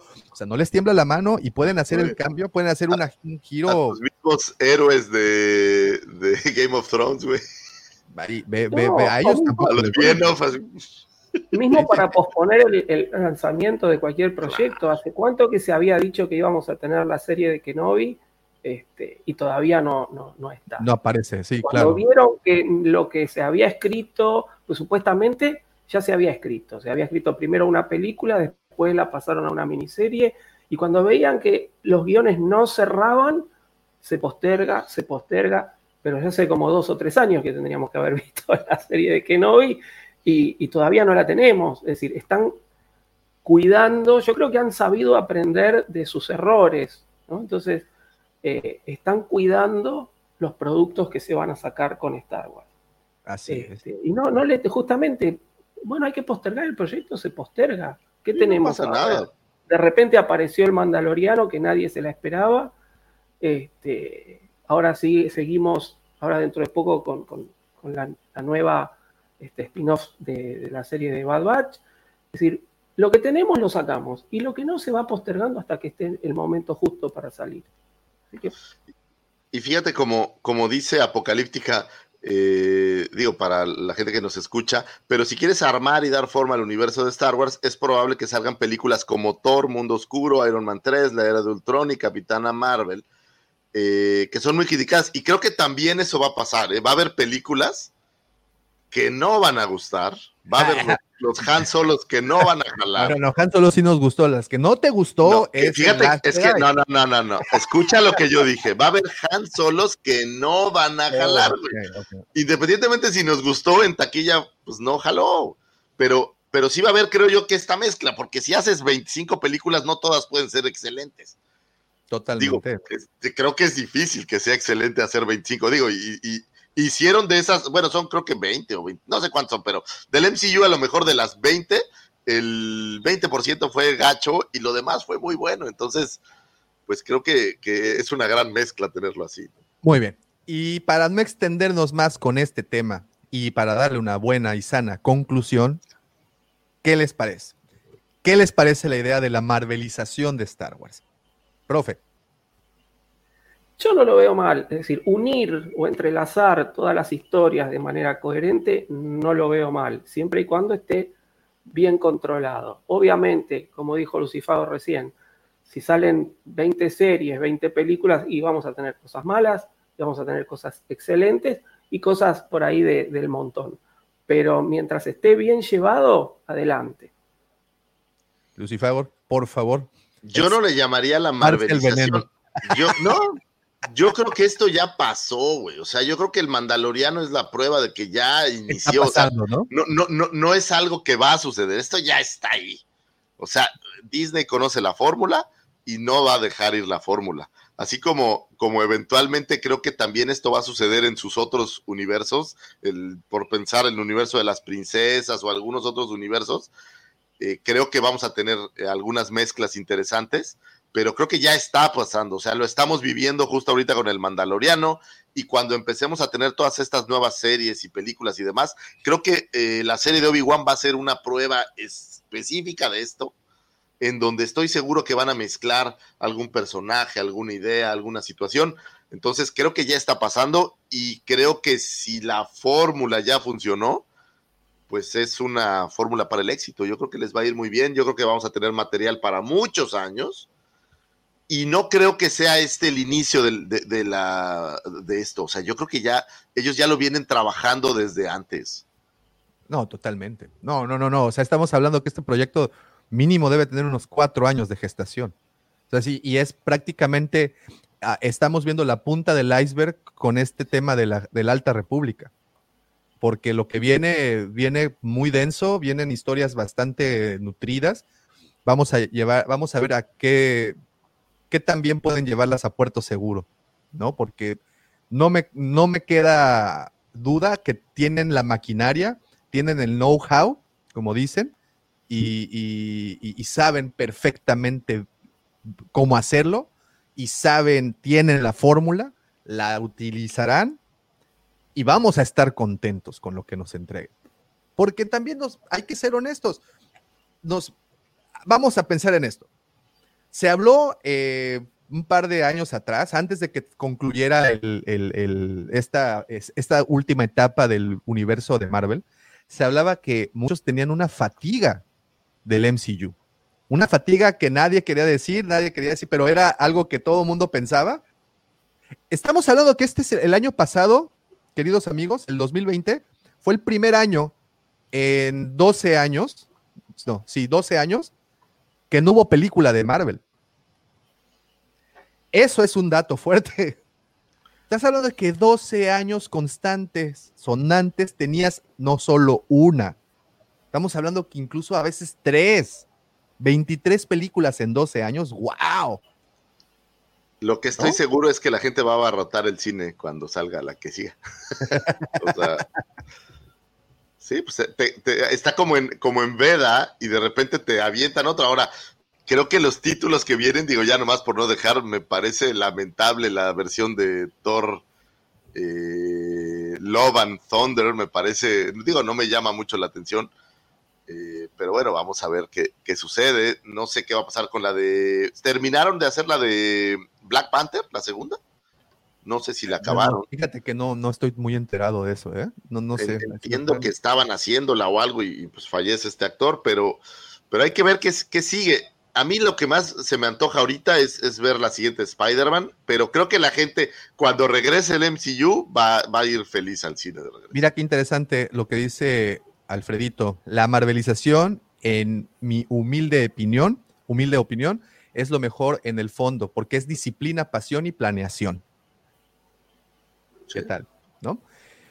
Dante, ¿cómo estás, hermano? Hola, hermanos, buenos días. Está genial que tendremos Star Wars como para cuatro generaciones. Seguro, seguro. Pues sí, ahí sí, ahí sí. Dice, ya lo sabe, las películas y series eh, deben ser para fan service. Eso les resultó y no probar nuevos experimentos. Sí, sí, sí, sí, sí, sí, sí. Y no creo que vayan a experimentar tanto, eh, la verdad. Yo creo que El, hilo está trazado, o sea, las escenas postcréditos y todas estas cosas ya es un, es un modelo trazado. Sí, mira, dice Gabriel Castelo. Un saludote, Gabriel. Eh, con las últimas películas, Mando levantó muy alto la vara, hablando de cosas malas, WandaVision. Bueno, le están, surtiendo, ¿eh? Con WandaVision. Pues ahí está. Eh, su, y obviamente, pues la, mejor opinión es la tuya, mi querido amigo, mis queridos amigos. Recuerden, recuerden, tú que, nos estás escuchando allá, allá, allá en Chiclano de la Frontera, allá lejos en Mozambique o de donde nos han Ah, que estrenamos nuevas locaciones, ¿eh? También al ratito, al ratito te platico hasta dónde ya llegamos con hablando de Star Wars. Pero bueno, ahí está. Muchísimas gracias a todos los que están opinando. Si apenas están eh, uniendo a esta conversación, bueno, hablamos acerca de que sí les gustaría que Star Wars sea similar al MCU. También eh, les recuerdo a todos, visiten la página de nuestros queridos patrocinadores, la cueva del si son coleccionistas o fanáticos de Star Wars, créanme, ahí en el inventario podrán encontrar lo necesario para satisfacer sus, su, su, ¿cómo se le puede llamar? Sus más oscuros. Sus más oscuros deseos por Star Wars. Híjole, eso nos pone bastante en aprietos, Lucifer. Pero bueno, recuerden visitar la cueva del guampa.com, ahí podrán encontrar todos estos productos de bastante, bastante, eh, pues, interesantes. Y también les recuerdo que nos sigan a través de nuestras diferentes redes sociales. Como saben, nos encuentran como la cueva del Guampa, Guampa con G de Guerra de las Galaxias. Estamos prácticamente en todas y cada una de estas redes subiendo contenido original y contenido pues agradable. También recuerden que nos pueden encontrar en Twitter. Al profe lo encuentran como arroba Roberto Giufre 2 eh, al señor lo encuentran como arroba lucifagor y a su seguro servidor como arroba davomático. Así nos encuentran en las redes sociales, Instagram, Twitter, porque pues ya Tinder lo dejamos, lo dejamos a, a, un lado desde ya hace un tiempo. Ya hace tiempo que no lo Sí, ya, ya, ya, hace, ya hace un tiempito que lo dejamos a un lado. Y pues bueno, ¿qué les parece si ahora damos paso al siguiente tema ya también para eh, ir poniéndole los puntos a las is? Y es que esta semana otra de las noticias que pues nos gustó muchísimo escuchar a muchos de nosotros es el rebranding o, renombre y todos los proyectos que se vienen para Lucasfilm Games. Señores, esto es una noticia que en verdad me emociona porque al igual que muchos, pues yo fui muy, muy, muy fanático de Lucas Arts, eh, ¿cómo se llamaba la, la compañía? Previa, antes de que Disney la, la, la cerrara, sí, no, LucasArts, Arts, ¿no? Quien se encargaba de los videojuegos. Y pues bueno, de nueva cuenta, eh, rebrandean o, le, cambian eh, el, nombre, la hora, bueno, originalmente, déjenme les recuerdo, que Lucasfilm Games, así inició LucasArts. Posteriormente lo cambiaron a, LucasArts y bueno, regresamos a los orígenes con Lucasfilm eh, Games. Y, bueno, nos, ah, esto pues nos trae un notición porque sabemos que EA, la desarrolladora norteamericana de videojuegos, pues tenía un contrato de exclusividad pues prácticamente por 10 años. Eh, no, bueno, casi 8, 8, 9 años, no estoy... Bueno, el contrato era por 10 años, pero pues algo pasó. en, en 2013 firman el, el acuerdo de exclusividad Fíjate, bueno, entonces teníamos estos eh, años ya de, de, que han estado produciendo videojuegos y eh, este año, 2021, ya empezamos bien, ya empezamos con el pie derecho, al menos ya empezamos mejor que el año pasado, porque nos anuncian que se abrirán a otras desarrolladoras, en particular a Ubisoft, que es una, pues una productora bastante probada, de mucha calidad. Y bueno, esto es importante porque a Star Wars hay cuatro elementos que, los, que lo ha acompañado durante sus 43 años de existencia, que son los cómics, la memorabilia, los juguetes y los videojuegos.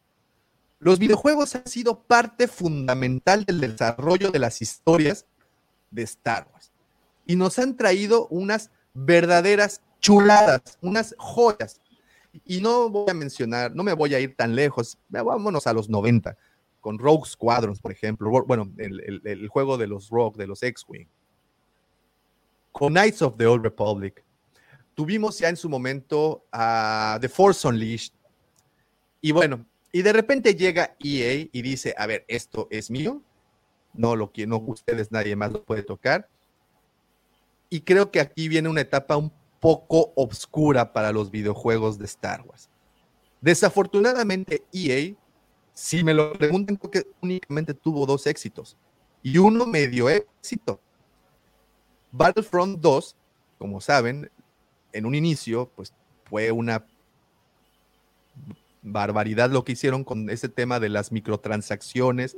La gente estuvo, y me incluyo, estuvimos en muy, muy desacuerdo en todo esto que ocurría y bueno, se intentaron redimir para la siguiente entrega y nos entregaron un juegazo. Battlefront, tanto la campaña como, como el, multijugador se me hacen muy, muy buenos y pues bueno, hay mucha gente aún trepada en este videojuego. Y el segundo es Fallen Order. Y para de contar.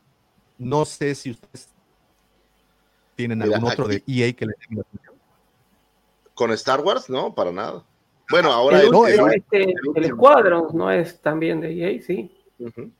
Sí, sí es ahí, pero, pero pues no, yo no veo que haya jalado tanto. No sé, Lucifer, tú lo jugaste. No, no, la verdad es que no me llamó. ¿Sabes qué?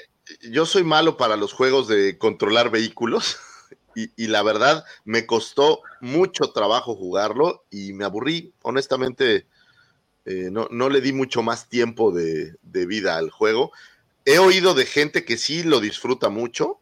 Le mando un abrazo a mi amigo Ray por ahí y, les gusta mucho, pero en mi caso no, no, no pegó. Digo, que está bueno, está padre.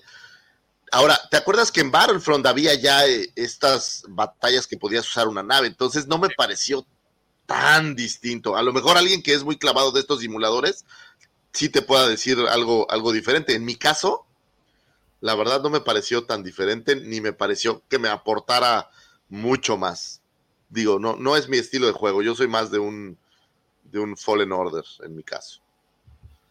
Un Fallen Order, claro. Aquí hay un tema interesante, güey. Eh, por ahí me encontré una nota de 2019, de enero, donde el CEO de, e, de EA, de Electronic Arts, se quejaba un poco, es un cuadro que se llama Andrew Wilson, que es hasta la fecha el mismo CEO, y se quejaba de que era complicado trabajar con Disney ellos tenían ya franquicias súper exitosas propias como Mass Effect. Eh, por aquí tenía eh, la lista. Tienen Mass Effect, Dragon Age, eh, Battlefield, Titanfall, que son propias y que no le dan regalías a nadie y que son súper exitosas. Entonces él decía, el, el tener que dar regalías a veces no es el mejor negocio. Y aparentemente esto pudo haber afectado el hecho de que no tuvieras tantos juegos de de Star Wars, porque pues al final del día, pues había que consultar con medio mundo y había que seguir una línea, y no es lo mismo que hacer tu propio juego y que te valga, que te valga sombrilla, ¿no? Entonces, creo que desde ahí ya venía un desgaste y que ahorita lo que estamos viendo es simplemente un, eh, pues, pues simplemente, no es que no vayan a trabajar juntos, eh, ojo, simplemente la exclusividad ya desapareció y creo que el mejor o el tema más importante para los fans es que las exclusividades están acabando. Entonces, Yo no dudaría que eventualmente los que coleccionamos veamos a Mattel participando por ahí en otras, en otras franquicias, o sea, en, en- juguetes y, demás cosas. Entonces, creo que es una época interesante para ver que, Disney se está abriendo todavía más a vender más contenidos con más proveedores. Pues fíjate, este, ahorita que tocas el tema de que Disney se está abriendo a más proveedores, lo cual se- sí también lo, lo creo. Eh, dices que pronto se abrirá. No, va, Mattel ya se abrió. Recordaremos que pues, ya tienen figuras de Barbies, está esta versión del Grogu que también trabaja Hasbro en conjunto con Mattel, y tenemos el caso de los Hot Wheels que también, ¿no? Son, son, son Así Mattel, ¿no? Es, Es correcto, Entonces, pero sí, yo hablo de, de figuras de acción al estilo. Y figuras de acción también Qué ya se están empezando a abrir porque recordaremos que, y no tiene tanto, de hecho nosotros regalamos un par de figuras de la marca Diamond Select Toys que pues son exclusivas, al momento son exclusivas de las tiendas Disney, este, pero que pues bueno, eh, Así es. no, no le piden nada en calidad a las Hasbro, ya se empezaron a abrir, ya empezamos a recibir otro tipo, como bien comentas, de proveedores, y pues ya era el turno también de los videojuegos. Y estamos en el umbral de algo muy grande y de algo que también ya conocíamos, pero que ahora ya con la maquinaria y con este renacimiento que, que ha tenido Star Wars o la franquicia en, en- su totalidad, que gran parte se lo debemos al Mandalorian, y este aquí, este de Mandalorian, ponle un pin, porque ahorita lo voy a volver a utilizar, eh, se abren, el primer proyecto es un juego de mundo abierto para, para, para Ubisoft. Y bueno, vamos a ver más o menos de qué, de qué va esto. Eh, James eh, que es el vicepresidente de Lucasfilm para este tipo de, de proyectos, eh, a través del portal starwars.com se complació en revelar que Lucasfilm Games es ahora la identidad oficial de todos los títulos de juegos de Lucasfilm. Un nombre que abarca el rico catálogo de videojuegos de la compañía y su mirada hasta el, hacia el futuro. Para esta nueva eh, era, Lucas Games ha lanzado canales sociales en Twitter, los pueden seguir como arroba Lucasfilm Games, y en Facebook, de igual manera, Lucasfilm Games, que entregarán noticias de última hora y más directamente a los fanáticos. Se reveló en el portal Wired, una- un portal muy importante en cuestión de videojuegos, que el recientemente renombrado Lucasfilm Games trabaja junto a Ubisoft en un juego de mundo abierto. Luego de que la exclusividad con EA acabara, o bueno, al menos ya está por terminar este año, sabemos que tenían, si no me equivoco, 2021 o 2022, también se, se nos termina, ¿no? La, la, ¿cómo se dice? La, ya este, esto de la exclusividad, lo cual se me hace muy bueno que se abran y que se abran a compañías en particular como Ubisoft, este, que ha tenido pues éxitos bastante interesantes. ¿Recuerdan alguno? ¿Tienes alguno de Ubisoft que, que tengas fresco? Pues Assassin's Creed no es de Ubisoft. Assassin's Sí, sí. Creed, sí. Assassin's Digo, Creed. no voy a decir, ¿qué más que eso? Eh, no, no, no. bien, A, a- a mí, fíjate que me gustan los de Assassin's Creed, pero no se me hacen los mejores de Ubisoft. Pero Me gusta mucho, por ejemplo, Ghost Recon, me gusta mucho Splinter Cell, Rainbow Six, Mr. Cell, claro. juegos de estrategia y acción. Y muy buenos, shooters muy buenos, ¿eh?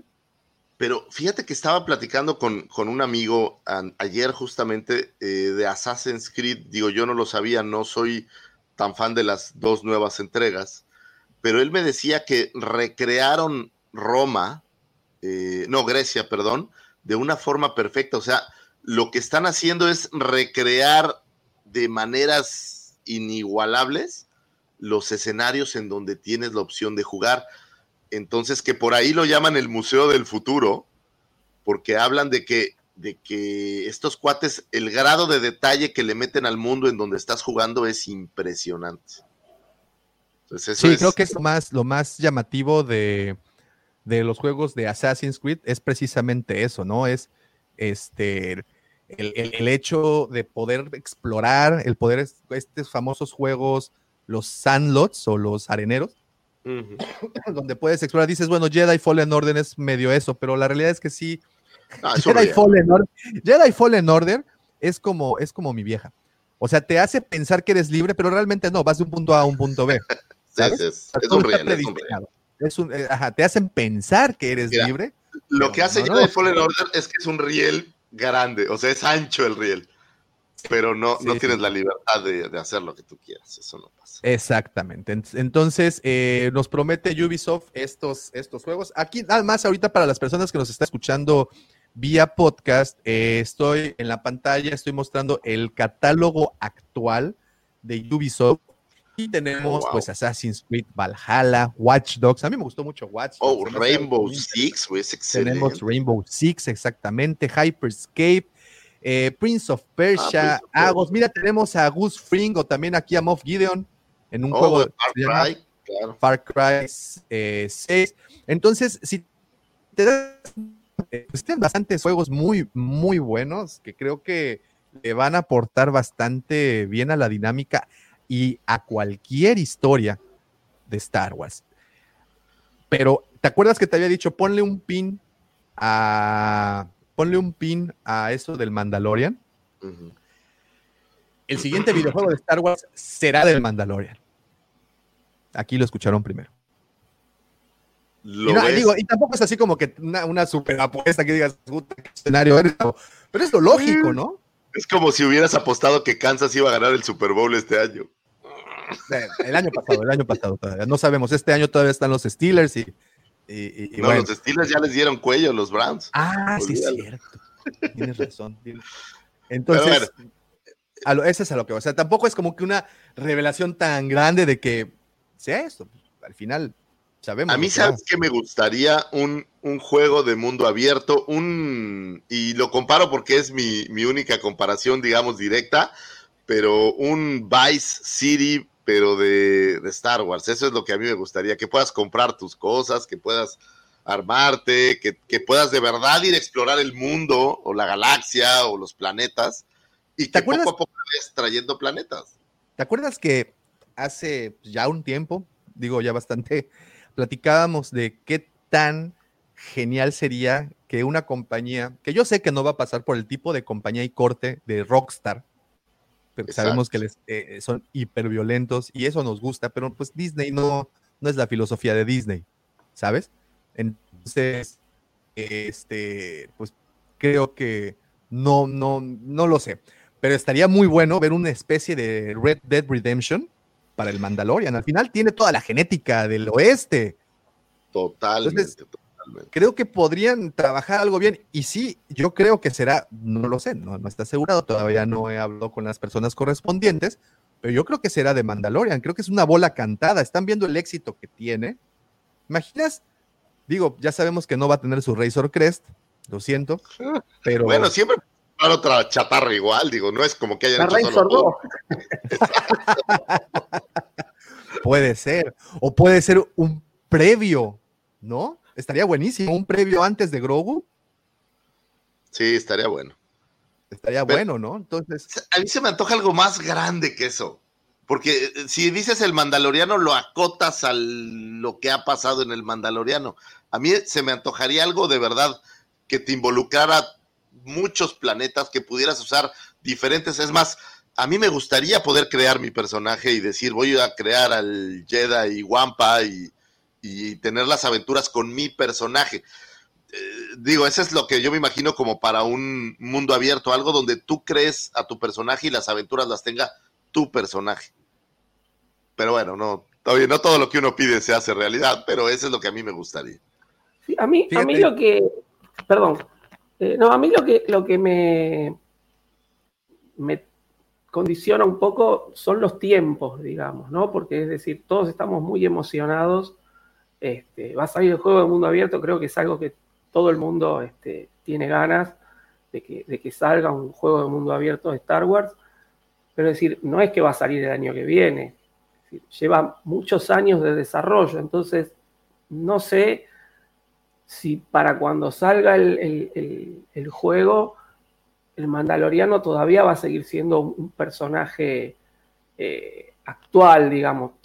Sí, que va a tener vigencia, pero es decir, capaz cuando sale el juego ya terminó la serie del Mandaloriano y necesitan de otro personaje o justamente de crear tu propio personaje para transitar por estas aventuras, ¿no? Eh, a mí me vino, yo cuando, antes de saber que Ubisoft era la que estaba encargada, justo había visto el tráiler o el teaser del, del juego de Indiana Jones, que va a estar a cargo de Bethesda.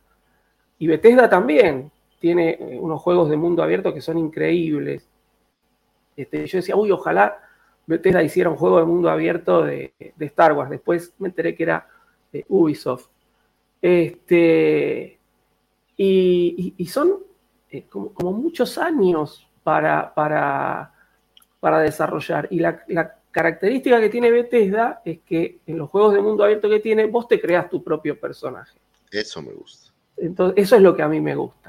Entonces, este, con, con- con Rockstar, con Ubisoft o inclusive esta la, eh, CD Projekt Red, eh, ya te dan el personaje creado y vos sos ese personaje y haces lo que le corresponde a ese personaje. Si bien Bethesda, la dinámica de mundo abierto es similar, el personaje te lo creas vos. Puede ser hombre, puede ser mujer, puede ser otra raza, eh, alto, chiquito, bajo. le- es decir, es tu propia impronta en, en- el juego. Y eso creo que le daría mucho más, este, o un valor agregado más grande a un, juego de Star Wars, que tener un solo personaje X. Así es, y, y sabes qué, digo, justo lo que decías, en estos juegos lo único que puedes hacer es customizar un poco a tu personaje, cambiarle la ropa y estas cosas, pero no es lo mismo que de verdad sentir Claro. el personaje, tú darle el nombre, ver cómo se viste, qué arma utiliza, eso, eso creo que es la evolución de estas cosas y yo creo que, que lo vamos a tener eventualmente, pero coincido contigo, profe, yo no creo que este acuerdo de EA se acabe ya. Yo creo que van a dejar que pasen los 10 años que acordaron y estos proyectos se van a liberar después de que acabe ese acuerdo. Pero Claro, no tiene... yo supongo, justamente, eh, el, el- el contrato creo que termina a fines del año que viene, a fines del 2022, Es correcto. eh, con EA. Y no quiere decir que Ubisoft no empiece ya a programar el, eh, el nuevo juego, o que Bethesda no empiece ya a programar el juego de Indiana Jones. El tema es que por ahí van a pasar 5 o 6 años hasta que salga ese juego. No es que el 2023, en cuanto se acabó la exclusividad con Electronic Arts, Sí, ya tenemos todos los juegos ¿no? a nuestra disponibilidad. Claro, es. ese es el tema. Sí, Pero bueno, a lo que- mejor nos sorprende, ¿no? Como, como el libro de Boba Fett, ¿no? Que de repente, ¡wup! Ahí También. está hecho. Primero de enero Claro. del 2023 ya está el juego. ¡Oh, qué cool! Capaz nosotros no lo sabemos, pero hace 5 o 6 años que ya están desarrollando con. Ubisoft, ¿no? Exacto, exacto. Es muy eso, eso, eso es muy posible, ¿eh? porque recordaremos que también tenemos un videojuego ahí que jamás se, se- se llevó a cabo, el 33, este, ¿cómo se llamaba? El 13, que también 13. era, sí, el eh, que también era, pues, básicamente era de, de- de un mandaloriano, ¿no? De un cazarrecompensas, pero bueno, jamás vio la luz. Ahora, eh, con lo que mencionaban, mira, por ejemplo, a ver, me voy para aquí tantito. eh, hay que, eh, eh, son nueve años al momento de exclusividad de EA con, con, este, con Star Wars. Y como también sabemos, hay un juego que ya está pronto a salir de Indiana Jones, que es la primera vez que Lucasfilm tiene un juego AAA que no sea de Star Wars. Este juego de Indiana Jones, como ya mencionaron, es de Bethesda, y Bethesda es el, el, eh, ¿cómo se llama este juego? Eh, Fallout, ¿no? Este- El Fallout, el Skyrim. Skyrim, todo lo que es este, la saga de Morrowind, que está, bueno, Morrowind, Oblivion, Skyrim, Elder Scrolls. Elder No, Scrolls, sí, también, que, que son juegos The Evil. Within, que también está, está muy Y- creepy, está y, bueno. y- y- y yo, perdón, pero creo que yo nunca he terminado el juego. ¿No? Te nos estás cortando, joven daumático. Ahí ya estoy. Ahí estás. A ver, Perdón, es di, que- di palabras de amor para tu esposa, a ver. Este. ah, ah, ah, ah, ¿no Ah, se escucha? ok, sí. Y bueno, eh, continuamos con, con esto. Eh, algo, algo muy interesante también es que debemos de acordarnos que, por ejemplo, The Mandalorian ya trajo elementos de videojuegos a, eh, al nuevo canon o al canon. ya trajimos, tu, aquí, aquí los enlisté. Fíjense, tenemos, a ver, para empezar, eh, algo que hizo la segunda temporada del mando fue traer elementos de videojuegos como Knights of the Old Republic, por ejemplo, cuando mostraron la perla del dragón de Crate, recordaremos que pues, esto aparece en Night y es un elemento que ayuda a realizar los sables de, luz, ¿no? Eh, también nos vamos un poquito más para, para, esta época. La temporada también hizo referencia a la operación Cinder en su penúltimo episodio. Esta operación que se trata de un operativo militar que el emperador Palpatine llevó adelante a modo de venganza después de su muerte. Eh, como el cómic titulado Shattered Empire, Imperio Destrozado, ocurre justo después de la caída del emperador y fue una maniobra para castigar a aquellos que fallaron en su misión de proteger al emperador. El cómic del 2015 presentó la idea, pero fue Star Wars Battlefront 2, el videojuego que mostró en toda su esplendor gracias a su genial campaña de un solo jugador. Y eh, por último, también tenemos a los Dark Troopers, Star Wars Dark Forces, fue el videojuego que presentó el concepto de Dark Troopers. Eh, esto, al tratarse un título de 1995, ya no parece tener relación con la actualidad de la saga, sin embargo, Star Wars Commander, lanzado en el 2014, es la evolución del concepto del Porch Trooper. Bueno, así nos presentan a los Dark Troopers en ese momento. Eh, entonces, este, pues ya está en claro que se toma o que se estará tomando con estas producciones que vienen, se estarán tomando elementos de videojuegos, lo cual se me hace muy genial. Y ahí es en donde de nueva cuenta, como que todo hace clic cuando se trata de una narrativa multimediática, ¿no? Y por eso es que creo que ya estamos en el Star Wars U. En el sí, no, no, no, ya, o sea, ya lo están haciendo, ya hay escenas postcréditos, ya, o sea, estas cosas ya están ahí caminando. Y es la correcto. verdad es, es chido. Sí, sí, sí. Entonces, entonces creo que vienen cosas muy buenas, creo que vienen cosas muy interesantes, sobre todo digo, lo que más me emociona, como también ya platicamos hace unos minutos, es la apertura a otros estudios.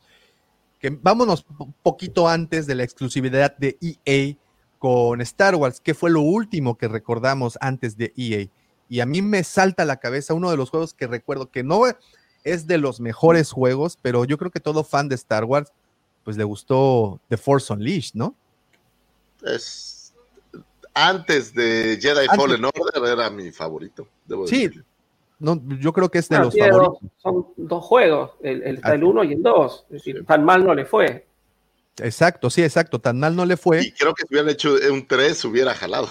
Y, y, tenían un muy buen personaje para, para, desarrollar. Digo, desafortunadamente Galen Marek pues no pasó de ahí. Sin embargo, hubiera sido muy bueno verlo en otra cosa más, ¿no? Pues no dudes que de repente en el mando hagan una referencia, sería, la verdad sería épico, ¿no? Verlo por ahí en algún lado. Entonces, y, fue un excelente desarrollo, fue un muy buen personaje. Perdón.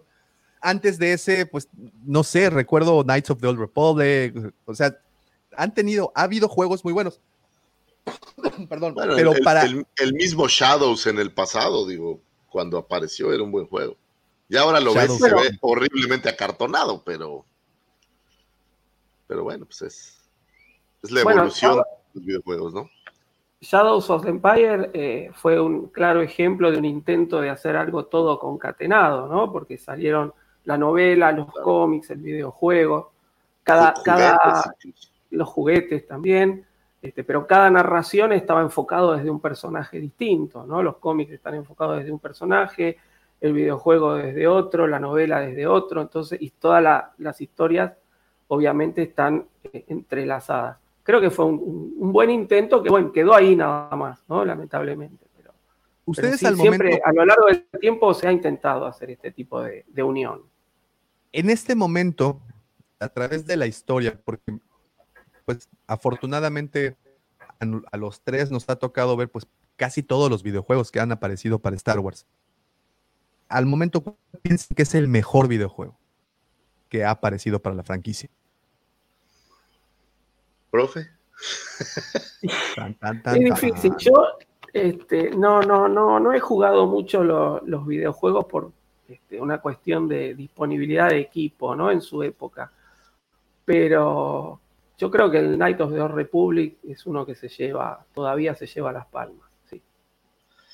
Y aquí, aquí hay un tema interesante. El problema que tienes es que no puedes comparar lo que salió en Nintendo porque la tecnología que había en Nintendo pues, era así delimitada con lo que haces hoy en día.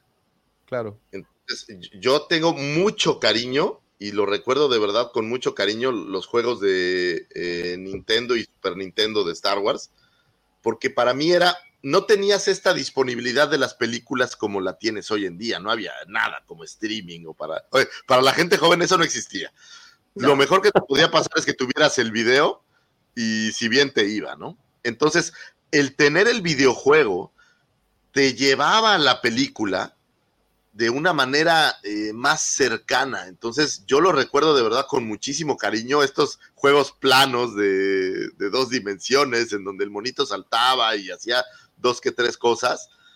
Y, me pareció, yo pasé muchas horas jugándolos. Ahora bien, si me olvido un poco de las cuestiones tecnológicas, eh, yo creo que Knights of the Old Republic, creo que fue el primero que nos trajo esta nueva idea de cómo jugar videojuegos o de cómo estar dentro de la saga. Eh, eh, creo que sí es por ahí.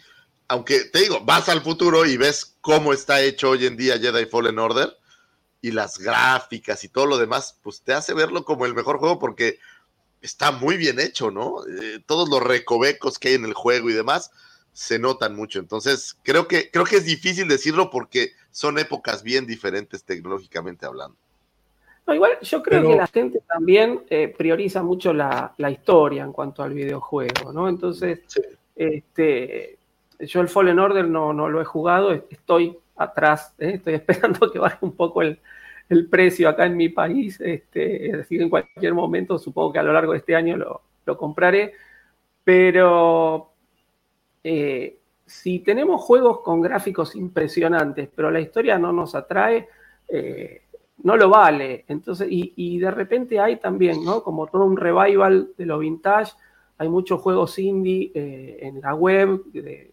programadores que sacan su juego, que son gratuitos y que tienen mucho éxito, este, que por ahí les da pie a estos programadores a entrar a, empresas grandes para poder trabajar.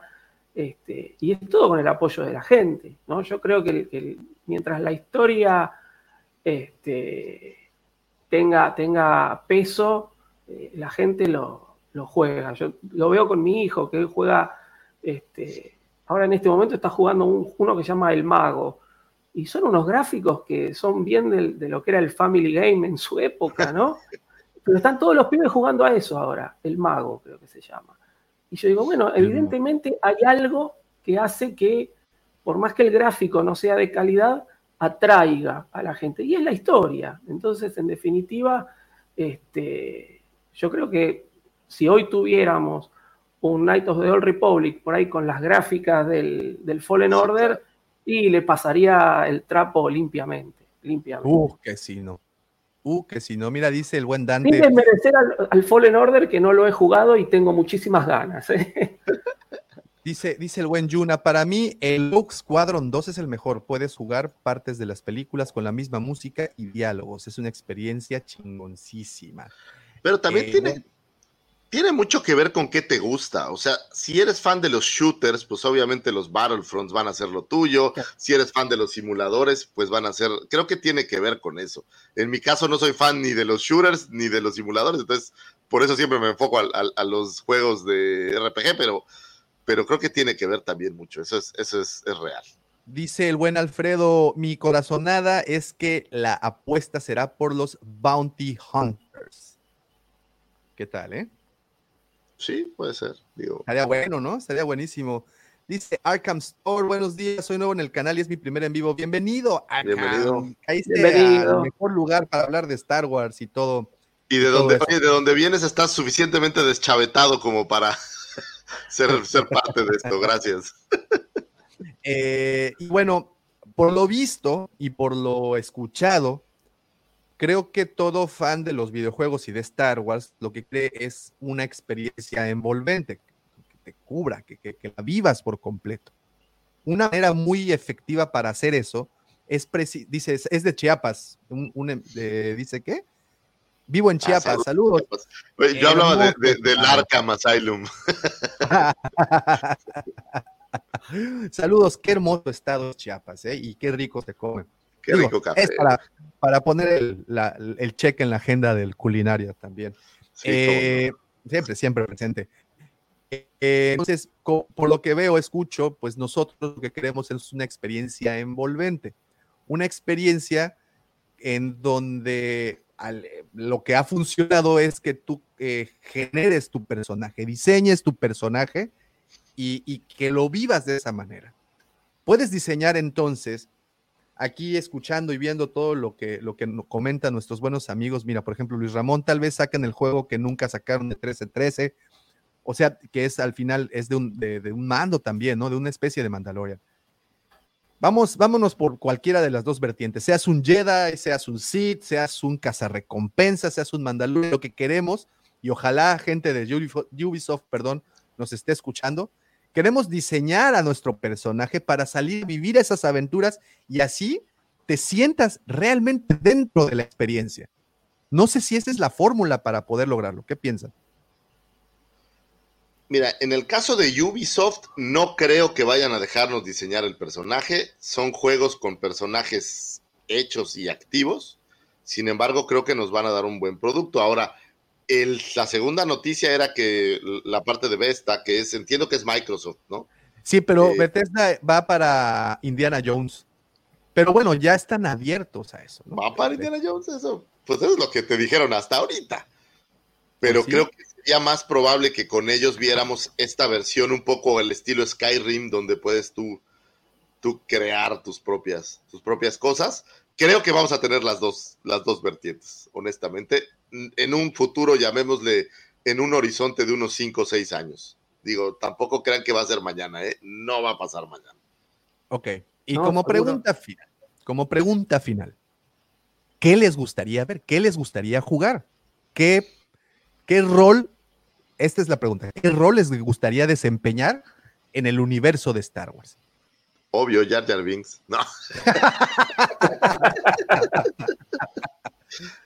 Lo dirás en juego, pero No, qué ahí miedo. viene Yayar.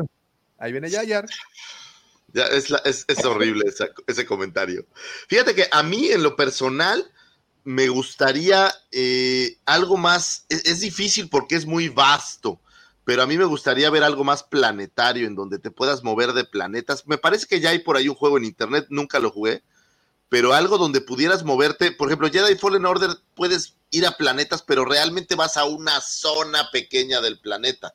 A mí me gustaría poder explorar al estilo Rockstar una, un planeta completo, que obvio, es difícil, pues es un planeta completo, es, es muy complicado programar todo eso, pero algo, algo muy, muy grande que yo creo que pueden ir haciéndolo poco a poco, o sea, te vamos a dar Tatooine este año, y pues tienes Tatooine y exploras todo Tatooine, y a lo mejor el siguiente año te dan otro planeta y el siguiente otro, pero que vaya creciendo este juego. Eh, a, a- lo mejor yo me estoy mal viajando con, con esta película de Ready Player One y, y es lo que sueño, ¿no? Pero, pero sí me gustaría algo así muy vasto, con un personaje hecho mío. Si yo quiero que sea un Sith, si yo quiero que sea un Jedi, si quiero que sea un cazarrecompensas, si quiero que sea un dignatario, o si quiero que sea un personaje que no tiene poderes o que no hace nada, que sea mi decisión. Y un smuggler, un no sé, que sea mi decisión, porque ya tenemos muchos juegos de riel. Ya tenemos muchos juegos con personajes. Lo que sí no tarde el próximo año a lo mejor es Jedi Fallen Order 2. Entonces, estas cosas ya están ahí. A mí me gustaría algo donde yo sea un open world así vasto y, como dice Apocalíptica, un open world que te den de todo lo que quieras, armas, que todo esto que ya conocemos lo veas ahí, desde la silla que diseñaron para el episodio 1 hasta la criatura más rara que te encuentres por cualquier lado, ¿no? Ese es.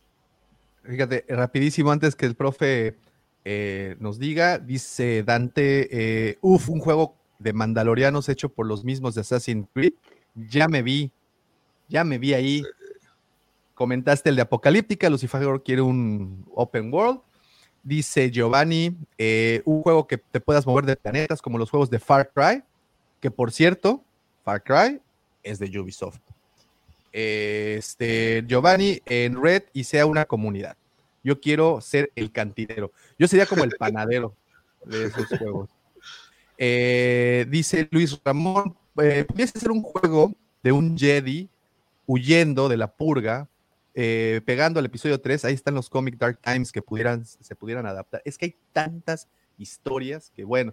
Profe, ¿a ti qué te gustaría? ¿Qué rol te gustaría Eh, desempeñar en la galaxia?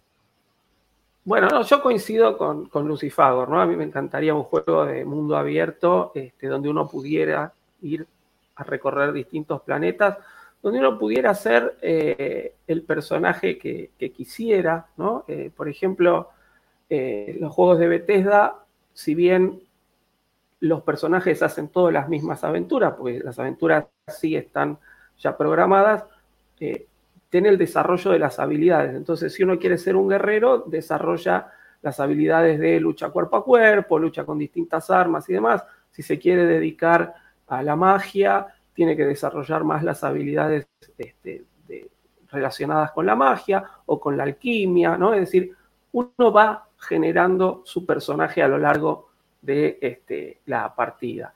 Yo creo que eso es lo que a mí me gustaría. Entonces, de momento, y yo elegiría ser un, un bounty hunter por ahí, ¿no? Este, y, bueno, desarrollar más ese tipo de habilidades, ¿no? El rastreo, la lucha con armas, este, y no por ahí tanto el desarrollo de la fuerza, pero si uno eligiese esa parte, también tener la posibilidad de, no digo ser un Sith, pero por ahí sí un usuario del lado oscuro, ¿no? Este, sí poder ir desarrollando el personaje eh, de acuerdo a su propio este, gusto.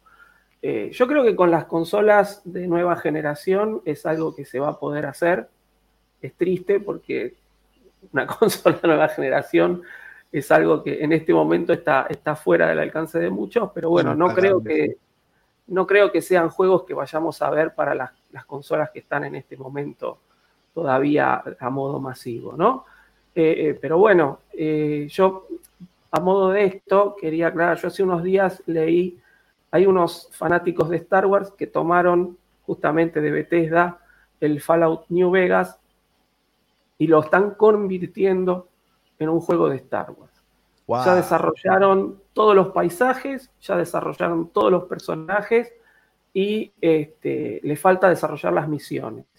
Así que bueno, dicen que justamente como es algo que ellos no tienen eh, la capacidad para venderlo, una vez que esté, supongo que será como un juego de, de distribución gratis. Pero bueno, es un proyecto que está bastante avanzado. En YouTube inclusive se pueden ver algunas este, demos de, de- de los personajes caminando por ahí, este, porque no están las misiones hechas, está simplemente el mundo y los personajes diseñados para poder moverse nada más. Pero bueno, yo creo que cuando salga para las PC un poco más viejitas, este, va a ser algo muy, eh, eh, muy bueno para el fan poder adquirir una copia de, de este mod o de este juego desarrollado por, de fanáticos para fanáticos, ¿no? Así que bueno, este, vamos a ver, yo lo estoy tratando, todavía está el proyecto muy ahí, pero bueno, estoy tratando de seguir cómo avanza para, para en cuanto salga ser uno de los Claro, primeros claro. que pueda. Claro. Y, y- y bueno, Así que y bueno. no, y no olvidar que actualmente desde la página de Epic Games eh, pueden descargar Battlefront 2 para su PC, está gratuito, entonces hay que aprovechar hasta el 21 de enero está la oportunidad de descargar este, este juego gratis. Es muy buen juego, así es que, bueno, muy buen juego después de todos los parches que le pusieron, hicieron. Este, pues ahí quedó disponible y gratuito. Y ya para terminar, tenemos el comentario del buen Alfredo Ferrat que dice: A mí me hace ilusión que en el videojuego pudiera ser un inquisidor bien sádico y escabecharme a todos los Jedi icónicos. Serías como, como Lucifagor en forma de- de- de inquisidor, oye. Pues sí, un poco. Eh, eh, compartimos ese. Dice Anter, ahora sí ya volví. eh, me haría interesante que no, no solo pueda ser un Jedi o un Sith. Yo soy raro y sería un soldado imperial o algo similar con misiones otros que eligieron lo mismo que tú o algo así. Eso estaría también bueno. Hay muchísimas ideas y, y- y me queda muy claro que cada uno tenemos una ilusión muy particular de, de qué, qué rol jugaríamos dentro de la galaxia de Star Wars, dentro de este gran universo. Definitivamente de los más populares, pues cazarrecompensas, Jedi, Sith, no importa, pero al final es poder dejarnos envolver por la experiencia. Yo sí creo de lo que hemos estado platicando, tanto de viajar a planetas, mundos abiertos, misiones, etc., etc., etc., creo que el Mandalorian, el mando, Din Djarin en este caso, creo que sería un muy buen para podernos llevar a vivir estas aventuras, además de que el personaje en este instante se encuentra en la cúspide de, de su popularidad. Y además tienes la ventaja de que el plot es muy simple, o sea, tienes que hacer misiones de ir a cazar recompensas, o sea, ese está hecho, es muy fácil, y le das una misión que, que, cruce todas las misiones, ¿no? De alguna manera. Entonces creo, creo que no está tan difícil el, el hacer un buen argumento en el juego. Entonces, ya lo tienes, ahí lo tienes. Entonces, está de moda. Ubisoft ha hecho cosas muy parecidas tienen las herramientas, tienen el cómo hacerlo, pues de nueva cuenta, como dijimos, o como decimos muy, muy, muy seguido por acá, esta es bola cantada. The circle is now complete. When I left you, I was but the learner. Now I am the master.